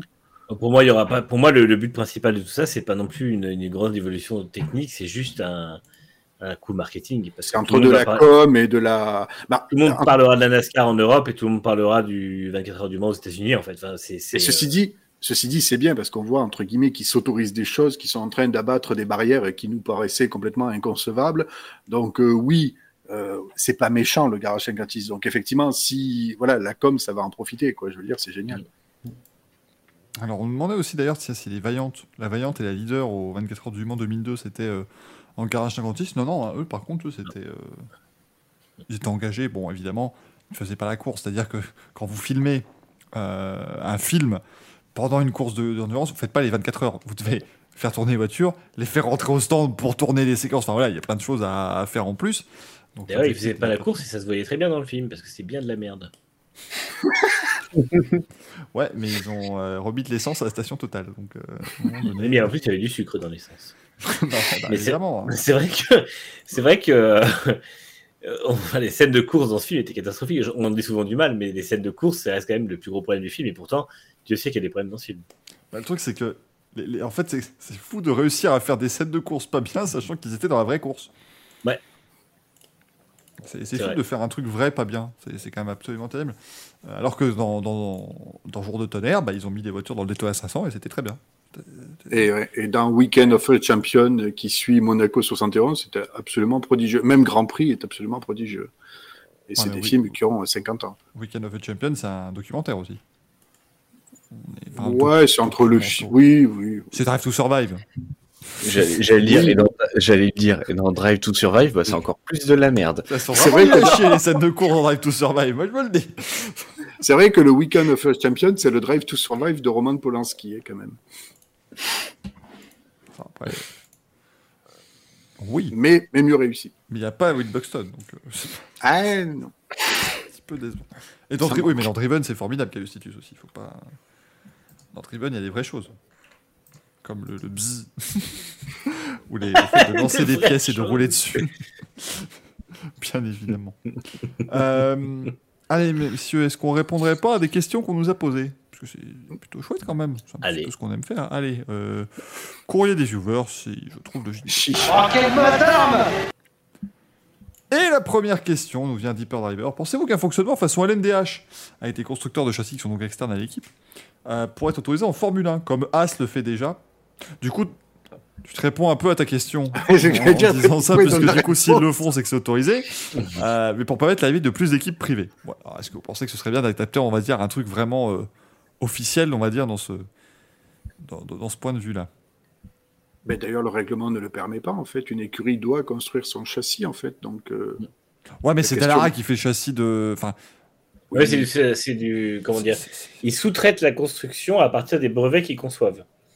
Euh, après, les brevets qu'ils conçoivent, euh, qui ressemblent étrangement à des brevets de Ferrari. c'est-à-dire que, c'est-à-dire que As, via sa filiale As Automation, euh, crée une machine-outil, en fait, qui va développer, euh, je sais pas ce que vous voulez, un truc Ouais, mais non, mais du coup, euh, du coup, si c'est la machine-outil qui fait la voiture, même si elle est décidée par quelqu'un, est-ce que ça ne considère pas comme si c'est moi qui l'a fait? Imaginons, Ferrari m'appelle et c'est moi avec mes petites mimines qui construis la Ferrari. Est-ce que je peux l'engager en tant que Duforest Racing? Oui, oui, Est-ce que ça marche? Oui, oui. Enfin, d'abord, il va y avoir euh, du coup euh, protestation générale des neuf autres écuries, et la FIA dira c'est valide, c'est légal, vous pouvez y aller. Donc à un moment donné, on fait un peu, on fait un peu ce qu'on peut, hein, bien évidemment. Mais donc, euh, est-ce que vous pensez que ce serait voilà une bonne chose en fait d'avoir des châssis clients, des, des ce genre de trucs en Formule 1 Moi, je suis pas. Je suis pas convaincu. Suis En pas- fait, vrai, ça me paraît dommage d'instaurer ça alors que finalement il manque aller une à deux écuries. Euh, on serait dans une situation où, euh, tu vois, la, la F1 aurait continué à, se- à se casser la gueule comme elle le faisait euh, au milieu des années 2010. On aurait quatre équipes en banqueroute, tout comme on avait vu avec le départ des constructeurs à la fin des années 2000. Euh, oui, ça aurait été crucial de faire ça plutôt que des équipes à trois, trois voitures comme Bernie Ecclestone euh, le, le voulait euh, depuis, euh, depuis tout le temps, et Luca Di Montezemolo. Mais euh, je pense que euh, ce serait intéressant. Là, la F1 va bien, les 10 équipes sont en forme, on va en avoir une 11e probablement dans deux ans.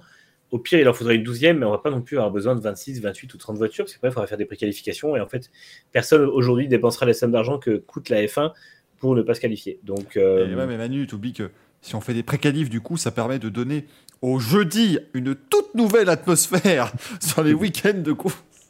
Et sinon, on peut faire une préqualif sous la forme d'une course 200 km, elle-même déterminée par euh, la course Ah, mais sprint du non, vendredi, mais- qui elle-même est déterminée par la qualif du jeudi. Non, mais t'imagines la, la- la gueule, du capitaine. t'imagines la gueule de la préqualif où tu mets. Parce que tu vas pas mettre toutes les voitures dans une course de préqualif. Donc tu auras juste une course avec les As, les Alpha, les. les, les Ah si, les tu mets tout le monde, et comme ça, celui qui, qui ne rejoint pas l'arrivée, ben, il court plus. Ça va être dégueulasse. ça Ah, tu, mais- tu, tu veux revoir Indianapolis 2005, toi, en fait. Oui Oui Parce que les Ferrari ont failli s'accrocher, c'était vachement chouette. Euh, mais du coup, le chat fait bien de le dire, ça ne nous rappellerait pas un petit peu avec ça une époque qui s'appellerait CRT C'est ce que j'attendais que, que, que vous finissiez de raconter cette petite histoire en disant ben, MotoGP, on l'a connu. hein. Euh, la fameuse crise du CRT, et après, on on- ils ont réussi à se relever comme ça avec des, des, des, des- des équipes clientes, et finalement, maintenant, ça fonctionne. Donc, euh, je, je pense pas qu'en qu'en Formule 1, ça puisse fonctionner. En MotoGP, ça a marché. Euh, on, on a quand même ramassé pendant quelques années avant d'avoir maintenant euh, le niveau qu'on a, qu'on a depuis la saison dernière. Donc, euh, enfin, même, allez, depuis deux ans. Euh, mais on a eu mal, hein, on a eu mal pendant quelques années. Donc, s'ils font ça en F1, attendez-vous à quelques années de malheur quand même. hein. C'est- Ils c'est pour voir des tas de boue rouler, euh, ça sert à rien, quoi. Et après, Ils l'ont déjà fait. hein. Rappelez-vous que les Toro Rosso n'étaient que des Red Bull et que la Sauber n'était qu'une Ferrari. Donc, euh, c'est officiellement pas accepté. Après, euh, oui, il y a eu beaucoup de choses comme ça, même la, la, la, la RP20 de Racing Point qui était une Mercedes. Mais après, en MotoGP, ça marche quand même sous le même principe. Tu peux acheter des voitures, des motos, des motos à d'autres, euh, à des constructeurs. C'est vrai que c'est un peu, ça peut aussi fonctionner avec un modèle qui, qui marche. Mais pour moi, vu qu'on a 10 constructeurs de châssis en, en F1, euh, il n'y a pas, il y a pas d'intérêt à ça, en fait, tout simplement. On aurait 6 constructeurs, un peu comme en moto, où tu as 6 constructeurs, bah oui, il y a forcément besoin d'avoir des équipes clients. Euh, là, c'est pas le cas. Bien sûr, surtout quand en moto, t'achètes la moto complète. Alors que là, après, euh, tu prends F1 et c'est pas la fin. En moto, oui, l'aéro commence à arriver. Mais en, oui, si tu fais une équipe cliente, en fait, c'est comme si celui qui a le plus de thunes, bah, il achète une Merco complète. Et puis, bah, voilà. Ou il achète une ça. Red Bull, il achète une Red Bull complète parce qu'il a plein de thunes. Et puis, et puis voilà. Mais du Et- coup, euh, bah, le mec, euh, même s'ils ont, même s'ils ont des, des ingénieurs à la rue, bah, t'as une bonne bagnole, tu fous n'importe qui dedans et ça fonctionne. Et, et au bout de 5 ans, t'as 9, t'as 8 Mercedes sur la grille, euh, 5 Red Bull, et puis enfin voilà.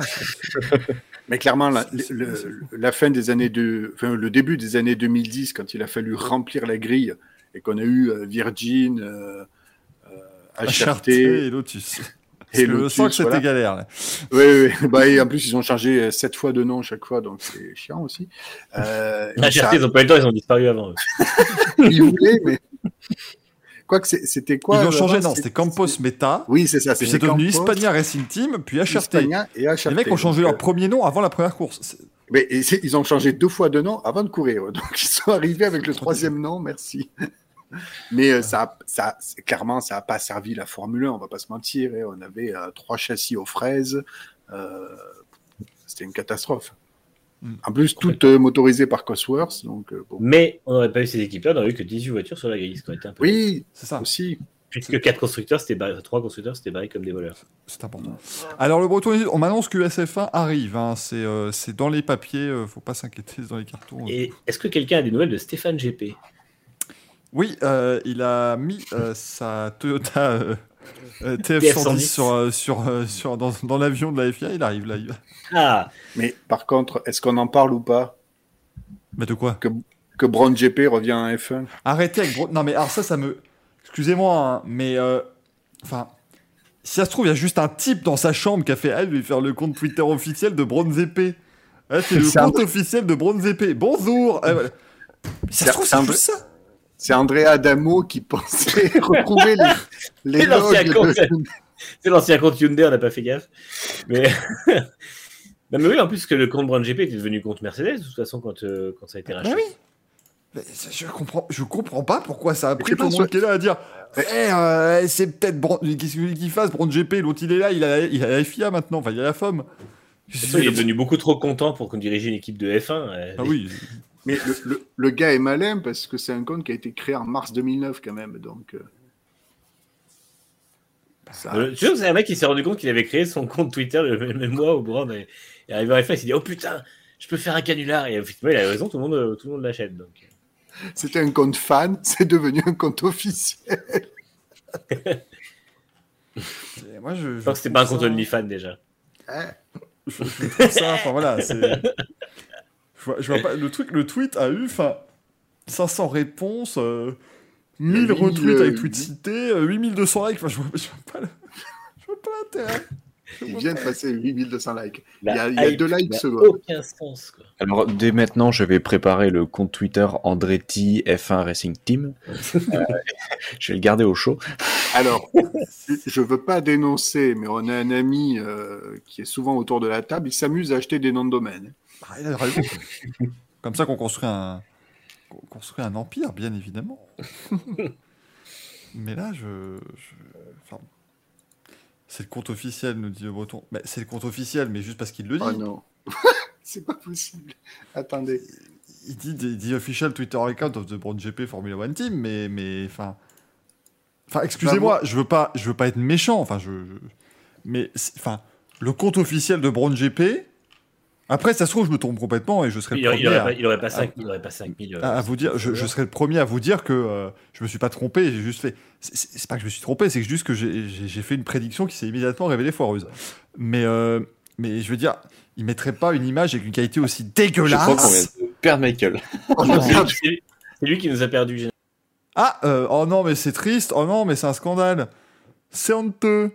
Non, mais là, c'est. Non, mais écoutez, il y a une espèce de censure euh, que je trouve absolument dégueulasse. On peut plus rien dire. C'est T'as honteux. parlé de Broad C'est GP honteux. prédiction, boum. T'as cassé Internet. Moi, je. Non, mais je crois que c'est un signal. Visiblement, Rose Brown veut me faire taire. c'est un Mais en plus, le fait, que le, le fait que le hâte du compte soit Brand GP1, ça n'a pas de sens. Mais oui, parce que Brown GP, si tu mets juste Brown GP, c'est Alonso Vettel. Le nom du compte. Ah. Mais encore une fois, Brown GP, il mettrait pas une image aussi dégueulasse Non, non. En, en header Twitter. Merci pour les 100 bits. euh, retour du... Oh putain, non, mais là, comme ils viennent de revenir, c'est vrai que c'est le moment. Et attention, c'est le vomit. Oh, attention, c'est parti. Hein, si vous. Si vous gerbez dans le, dans le seau, ça fait trois, ça fait trois tours de gagner. Bon, Euh, mais du coup, tout le monde, a- tout le monde, mais voilà, enfin, je, Il y a des sub-goals de la gerbe. c'est assez, assez incroyable cette affaire. Mais bon, que voulez-vous? C'est bien Par comme contre, il y, ça. a, il y a eu un face-app euh, Hülkenberg et moi par le breton. C'est Il y a eu Tsunoda et moi aussi. Hein, là, je, je... Waouh. c'est une, pépite. Ah, celui-là, je... Le, le Tsunoda et moi, en fait, je vous avoue que je ne le montre pas à l'antenne parce que Twitch pourrait mal le prendre et nous striker parce que c'est la tête est, tête est affreuse. Donc je ne prends pas de risque. Euh, on a Sécotine qui nous pose une autre question. oui. Qu'est-ce que vous pensez du retour de Flavio Briatore Mis à part le fait que c'est formidable. On n'avait pas forcément besoin. Mais bon. Ah si. C'est Bah, Flavio. Rappelle que vraiment Flavio Briatore, hein, il a Big Energy, Big Formula One, Big, enfin, big fans, voilà, bon, extraordinaire cette vidéo qu'ils ont fait avec Dominique Haï, on n'en pouvait plus. Euh, donc voilà, il, sera il est apparemment de retour au niveau de la FOM, il va s'occuper des VIP, tout ça, ça va être formidable. Et GG Laspi nous demande est-ce qu'en F1, une écurie peut modifier la voiture en fonction des circuits? Ou est-ce qu'elle homologue un châssis pour l'ensemble de la saison? Je pense en particulier au ponton. C'est vrai que c'est la, la bonne occasion de peut-être rappeler quelles sont les règles précises, plus ou moins Alors, précises. tant que la monocoque euh, ne change pas et n'est pas impactée par les pontons, normalement, il n'y a pas de souci. Mais dans le cas de la Mercedes, là où on ne sait pas justement, c'est que vu que la voiture est constituée de renforts latéraux qui sont euh, ce qui dépasse un petit peu de, de- de- à côté du cockpit, en fait, normalement, à, à la partie supérieure des pontons, euh, là, aujourd'hui, c'est un, un- c'est devenu un, un appendice aéro, en fait, mais qui donc sert de barre de renfort en cas de choc latéral. Et ça, je ne sais pas justement si le crash test de cette voiture-là est différent de ceux de, euh, euh, de la première version. Je pense que oui. Euh, tout simplement parce qu'à l'époque où il y a eu les, les- les rumeurs comme quoi Mercedes avait du mal à passer ses crash tests, ils ont dit on a déjà des crash tests de passer. Et je pense qu'ils ont passé deux types de crash tests. Un pour la première voiture, qui eux ont été passés haut la main puisque la voiture ne prenait, n'était pas aussi extrême, et l'autre qui a été un peu plus difficile à passer justement parce que euh, l'é- l'é- l'élément aéro, qui est aussi l'élément de renfort, était sûrement un peu plus compliqué à valider. Donc j'imagine euh, à partir de là que ce serait compliqué de passer l'une à l'autre à chaque fois, parce que pour moi, euh, si tu valides l'utilisation d'une d'une monocoque et de tout ce de tout ce qui tourne autour, notamment justement la sécurité, tu l'utilises toute la saison. Mais je suis pas sûr que ce soit un cas qui soit vraiment spécifié, puisque c'est rare qu'une équipe amène des voitures qui soient à ce point-là différentes, euh, notamment en ce qui concerne la sécurité. Mais ça pourrait arriver si la Mercedes est une vraie charrette à Bahreïn et à Jeddah. Il pourrait peut-être essayer de réévaluer l'autre option parce que Alors, moi, je pense qu'ils l'auront réévalué justement après Bahreïn, les essais hivernaux. Euh, ils ont fait trois jours avec une, trois jours avec l'autre. Ils savent exactement. euh, ils, ont, ils ont 12 millions de données à étudier. Euh, ils savent très bien. Ils, arriveront au Grand Prix de Bahreïn avec la voiture avec laquelle ils vont disputer la saison. Même s'il y a un problème de réglage, même s'ils ont encore des difficultés à l'exploiter vraiment, ce dont je doute, parce que l'an dernier, on disait pareil de la W11, euh, W12, pardon, et finalement, il s'est avéré que la W12 était très rapide dès le, dès le premier Grand Prix. Euh, si jamais ils n'ont pas tout résolu leurs soucis, ils sauront quand même quelle voiture a le plus de potentiel et à partir de quelle base ils peuvent se développer. Et de toute façon, Wolf a dit qu'eux, ils comptaient bien utiliser la voiture sans ponton, avec le moins de pontons.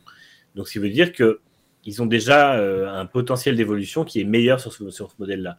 Donc, pour moi, ils auront, juste validé son utilisation à Bahreïn ou non. Et auquel cas, ça voudrait dire que la voiture était juste trop extrême, en fait. Mais ça évite un fiasco à la McLaren 2003 où leur voiture a jamais passé les crash tests. Euh, là, ils étaient obligés d'utiliser une version modifiée de la voiture de 2002. la, la vieille grand-mère MP4 17D. Ça- Ouais, Parler de crash quatre test, euh, évolutions. ouais. Parler de crash test, ça vous parlait de relier par rapport à ce qu'on on nous a parlé tout à l'heure hein, du SF1. On rappelle que eux, quand même, leur concept hein, de USF1, c'était montrer, oui, ça se passe super bien les crash tests. Ils ont littéralement pris leur museau et ils l'ont écrabouillé. Le truc a fait pouf. Eh, le crash test, il se passe super, les gars. euh, c'est cool. On est d'accord, c'était la dernière com officielle qu'il y a eu en plus. hein. À peu près. Bah, ça veut dire qu'ils sont, je crois qu'ils se sont regardés, ils ont fait. Mais euh, non, ça ne marche. ça ne- Et FIA, elle est arrivée, elle fait. On n'est pas avec ça. Et pas avec ça. Cette vidéo, elle est incroyable. On va mettre. la- Allez, allez, le crash test, il marche super bien. Regardez comment le museau, il n'existe pas. Oh, il a pas absorbé le choc là. Ah, tu vois les têtes, ils se disent. Oula, dans les têtes, ils disent. it's not good. Hey, it's not. Ce que Don't au début de la vidéo qui fait genre. Genre. Et là, ça va faire poum. c'est immense. C'est- c'est- Je n'ai jamais vu un crash test pareil. C'est génial. C'est incroyable.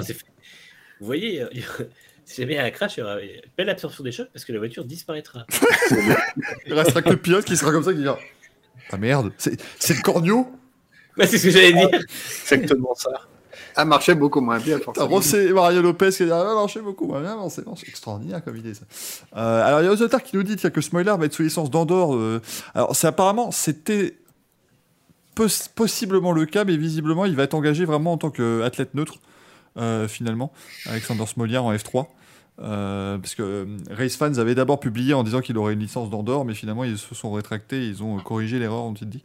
Donc apparemment il sera quand même sous licence neutre, euh, Alexander Smolia. Et je voulais quand même terminer cette émission en vous montrant le face swap de, de notre cher ami le Breton 18 parce que ça- je suis désolé, c'est euh, c'est Kenji Girac ça. je me suis fermé définitif là-dessus. C'est- littéralement C'est Kenji. Girac. Oh putain. Je sais pas quoi penser de cette personne. Je me demanderais bien mon 06, tiens.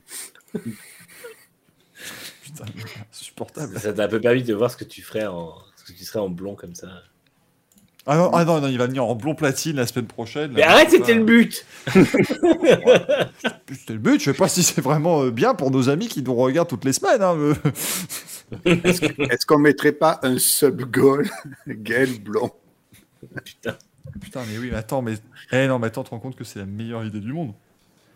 Parce que les sub-goals, on va. Tu sais, je fais ça. Les gens vont vouloir s'abonner pour te voir en blond. Mm. Mais la personne qui touche tout cet argent, c'est moi. C'est C'est va- génial comme c'est idée. celle qui ne va pas s'impliquer. Mais euh, oui, c'est le premier truc où ça. je vais faire plein de sub-goals et moi, j'aurais rien à voir avec tous ces trucs. mais par contre, vous, euh, vous, avez- merci. vous allez raser vos barbes, mettre les cheveux en blond, machin, ça va être génial. c'est extraordinaire comme idée. ça. Moi, ça ira, merci. Salut, euh, S'il y a une belle augmentation à la clé. Si, va- si, je rase cause, ma hein. barbe, si je rase ma barbe, vous me laissez même pas rentrer, vous allez même pas me reconnaître. Ah, moi, je te laisserais plus rentrer si je te reconnaissais pas, du coup. mais, euh, Et nous apportons du 109 à cette émission. Une nouvelle personne, comment vous appelez-vous? Ga- Ah non, merde, c'est lui. Oh, je quelqu'un avec un bon sens de l'humour et des bons pronostics. Ah non, merde. Merde, c'est pas la bonne personne. Ah là là. Coup dur terrible. Bon, messieurs, euh, je pense qu'on a, on a quand même bien fait le tour. hein. C'était Oui. 100% sport mécanique et 50% déconne, à peu près. Euh, Subgoal, Manu Je- vend c'est un 18ème. C'est hors de question, évidemment. Et si je, Non, Ils- à la limite, moi, faire sub goal, j'en achète encore plus éventuellement, mais et si je te les achète avec l'argent des subs? Ça, peut, ça, marche ou pas? Ouais, mais elle serait plus chez moi, ça me ferait chier quand même. Non, mais je te les- on fait une garde, une garde alternée. c'est pas assez. Une carte alternée. Elles passeront plus leur temps dans une boîte euh, envoyée par la poste, mais bon, ça... enfin non, pas par la poste. Je saurais quoi, les vacances, une semaine euh, pendant les vacances et les week-ends, un week-end sur deux? Exactement. Exactement. Je te laisserai, euh, allez, je te laisserai un mois en, en été, euh, dans, gentil. dans tes grandes vacances, c'est quand même mieux. Bon, euh, messieurs, on va avoir un, un très joli week-end qui s'annonce. Euh, vous voyez qu'Axel baille déjà, et pourtant, dans à peu près deux heures, on a les premiers essais. de- Ouais, La exactement. moto 3. Bon, euh, moi, je travaille demain, donc je vais dormir. Hein. Faut pas non plus déconner. Mais c'est vrai que là, en plus, j'étais en train d'y penser. Je dis, mais attends, mais dans 3 heures, ça roule là Ah, ça, ah, c'est à 1h50. Eh ben, on se retrouve en live à 1h50 pour la première séance d'essai du Moto 3. Truc affreux, non, non. hein. Ça veut dire qu'on a encore 3 heures d'émission devant nous si on veut. Oui, Exact. voilà, on peut, on peut faire le, preview de ce Pertamina Grand Prix d'Indonésie. Bon, en tout cas, voilà. Vous commencerez dimanche votre petite journée avec la- le Moto GP. Pour les plus courageux, avec le Moto 2. Pour les inconscients, avec la Moto 3. Donc, on rappelle, hein. Sortie de boîte. hein. Voilà, le bon plan, tu sors de boîte, tu te cales devant le, la Moto 3 et ça passe très bien. hein. Faut pas, s'inquiéter. Euh, mais du coup, on a euh, déjà demain, hein, n'oubliez pas les Miles de Sebring. Normalement, c'est diffusé sur euh, la chaîne Équipe aussi, ainsi que sur Eurosport.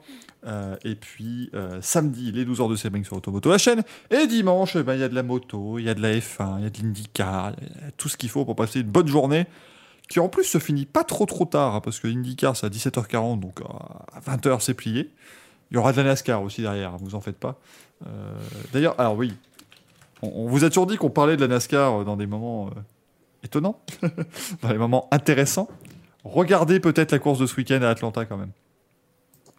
C'est-à-dire qu'ils ont pris un circuit, ils ont dit on va le resurfacer et on va rajouter plein de banking et comme ça, ça a donné un super speedway, mais tout petit. C'est- c'est- c'est- ça peut être de la folie furieuse, euh, comme un truc très chiant où on peut pas se dépasser à l'extérieur. Voilà, mais ça peut être vraiment très très sympa. Donc euh, Tu viens juste de décrire une course de NASCAR en fait là. oui, c'est vrai que finalement, ça peut être à chaque fois euh, dans ces, dans ces deux choses-là. hein. Donc franchement, la, la NASCAR Atlanta, là, je suis curieux. D'un côté, c'est très dommage parce que l'Atlanta c'était quand même extraordinaire, mais euh, bon, on va voir, on va voir ce que ça va donner.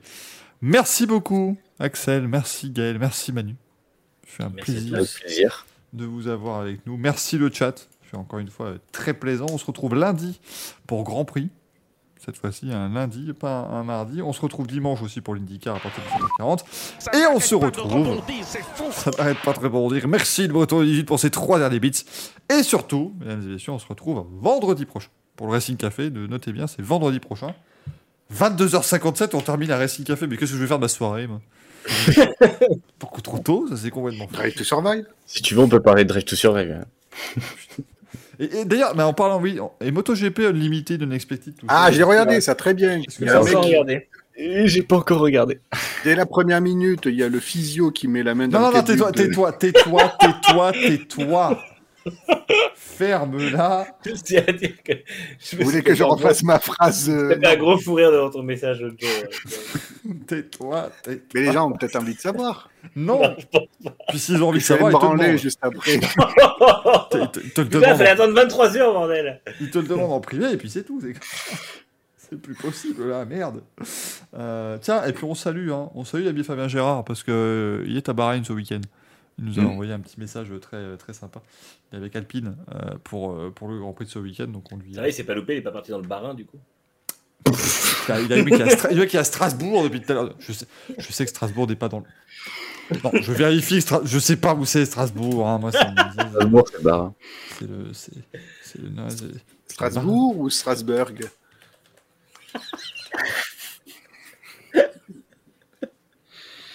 Je sais pas. Je sais pas. Parce que c'est Saint-Pétersbourg. oh putain.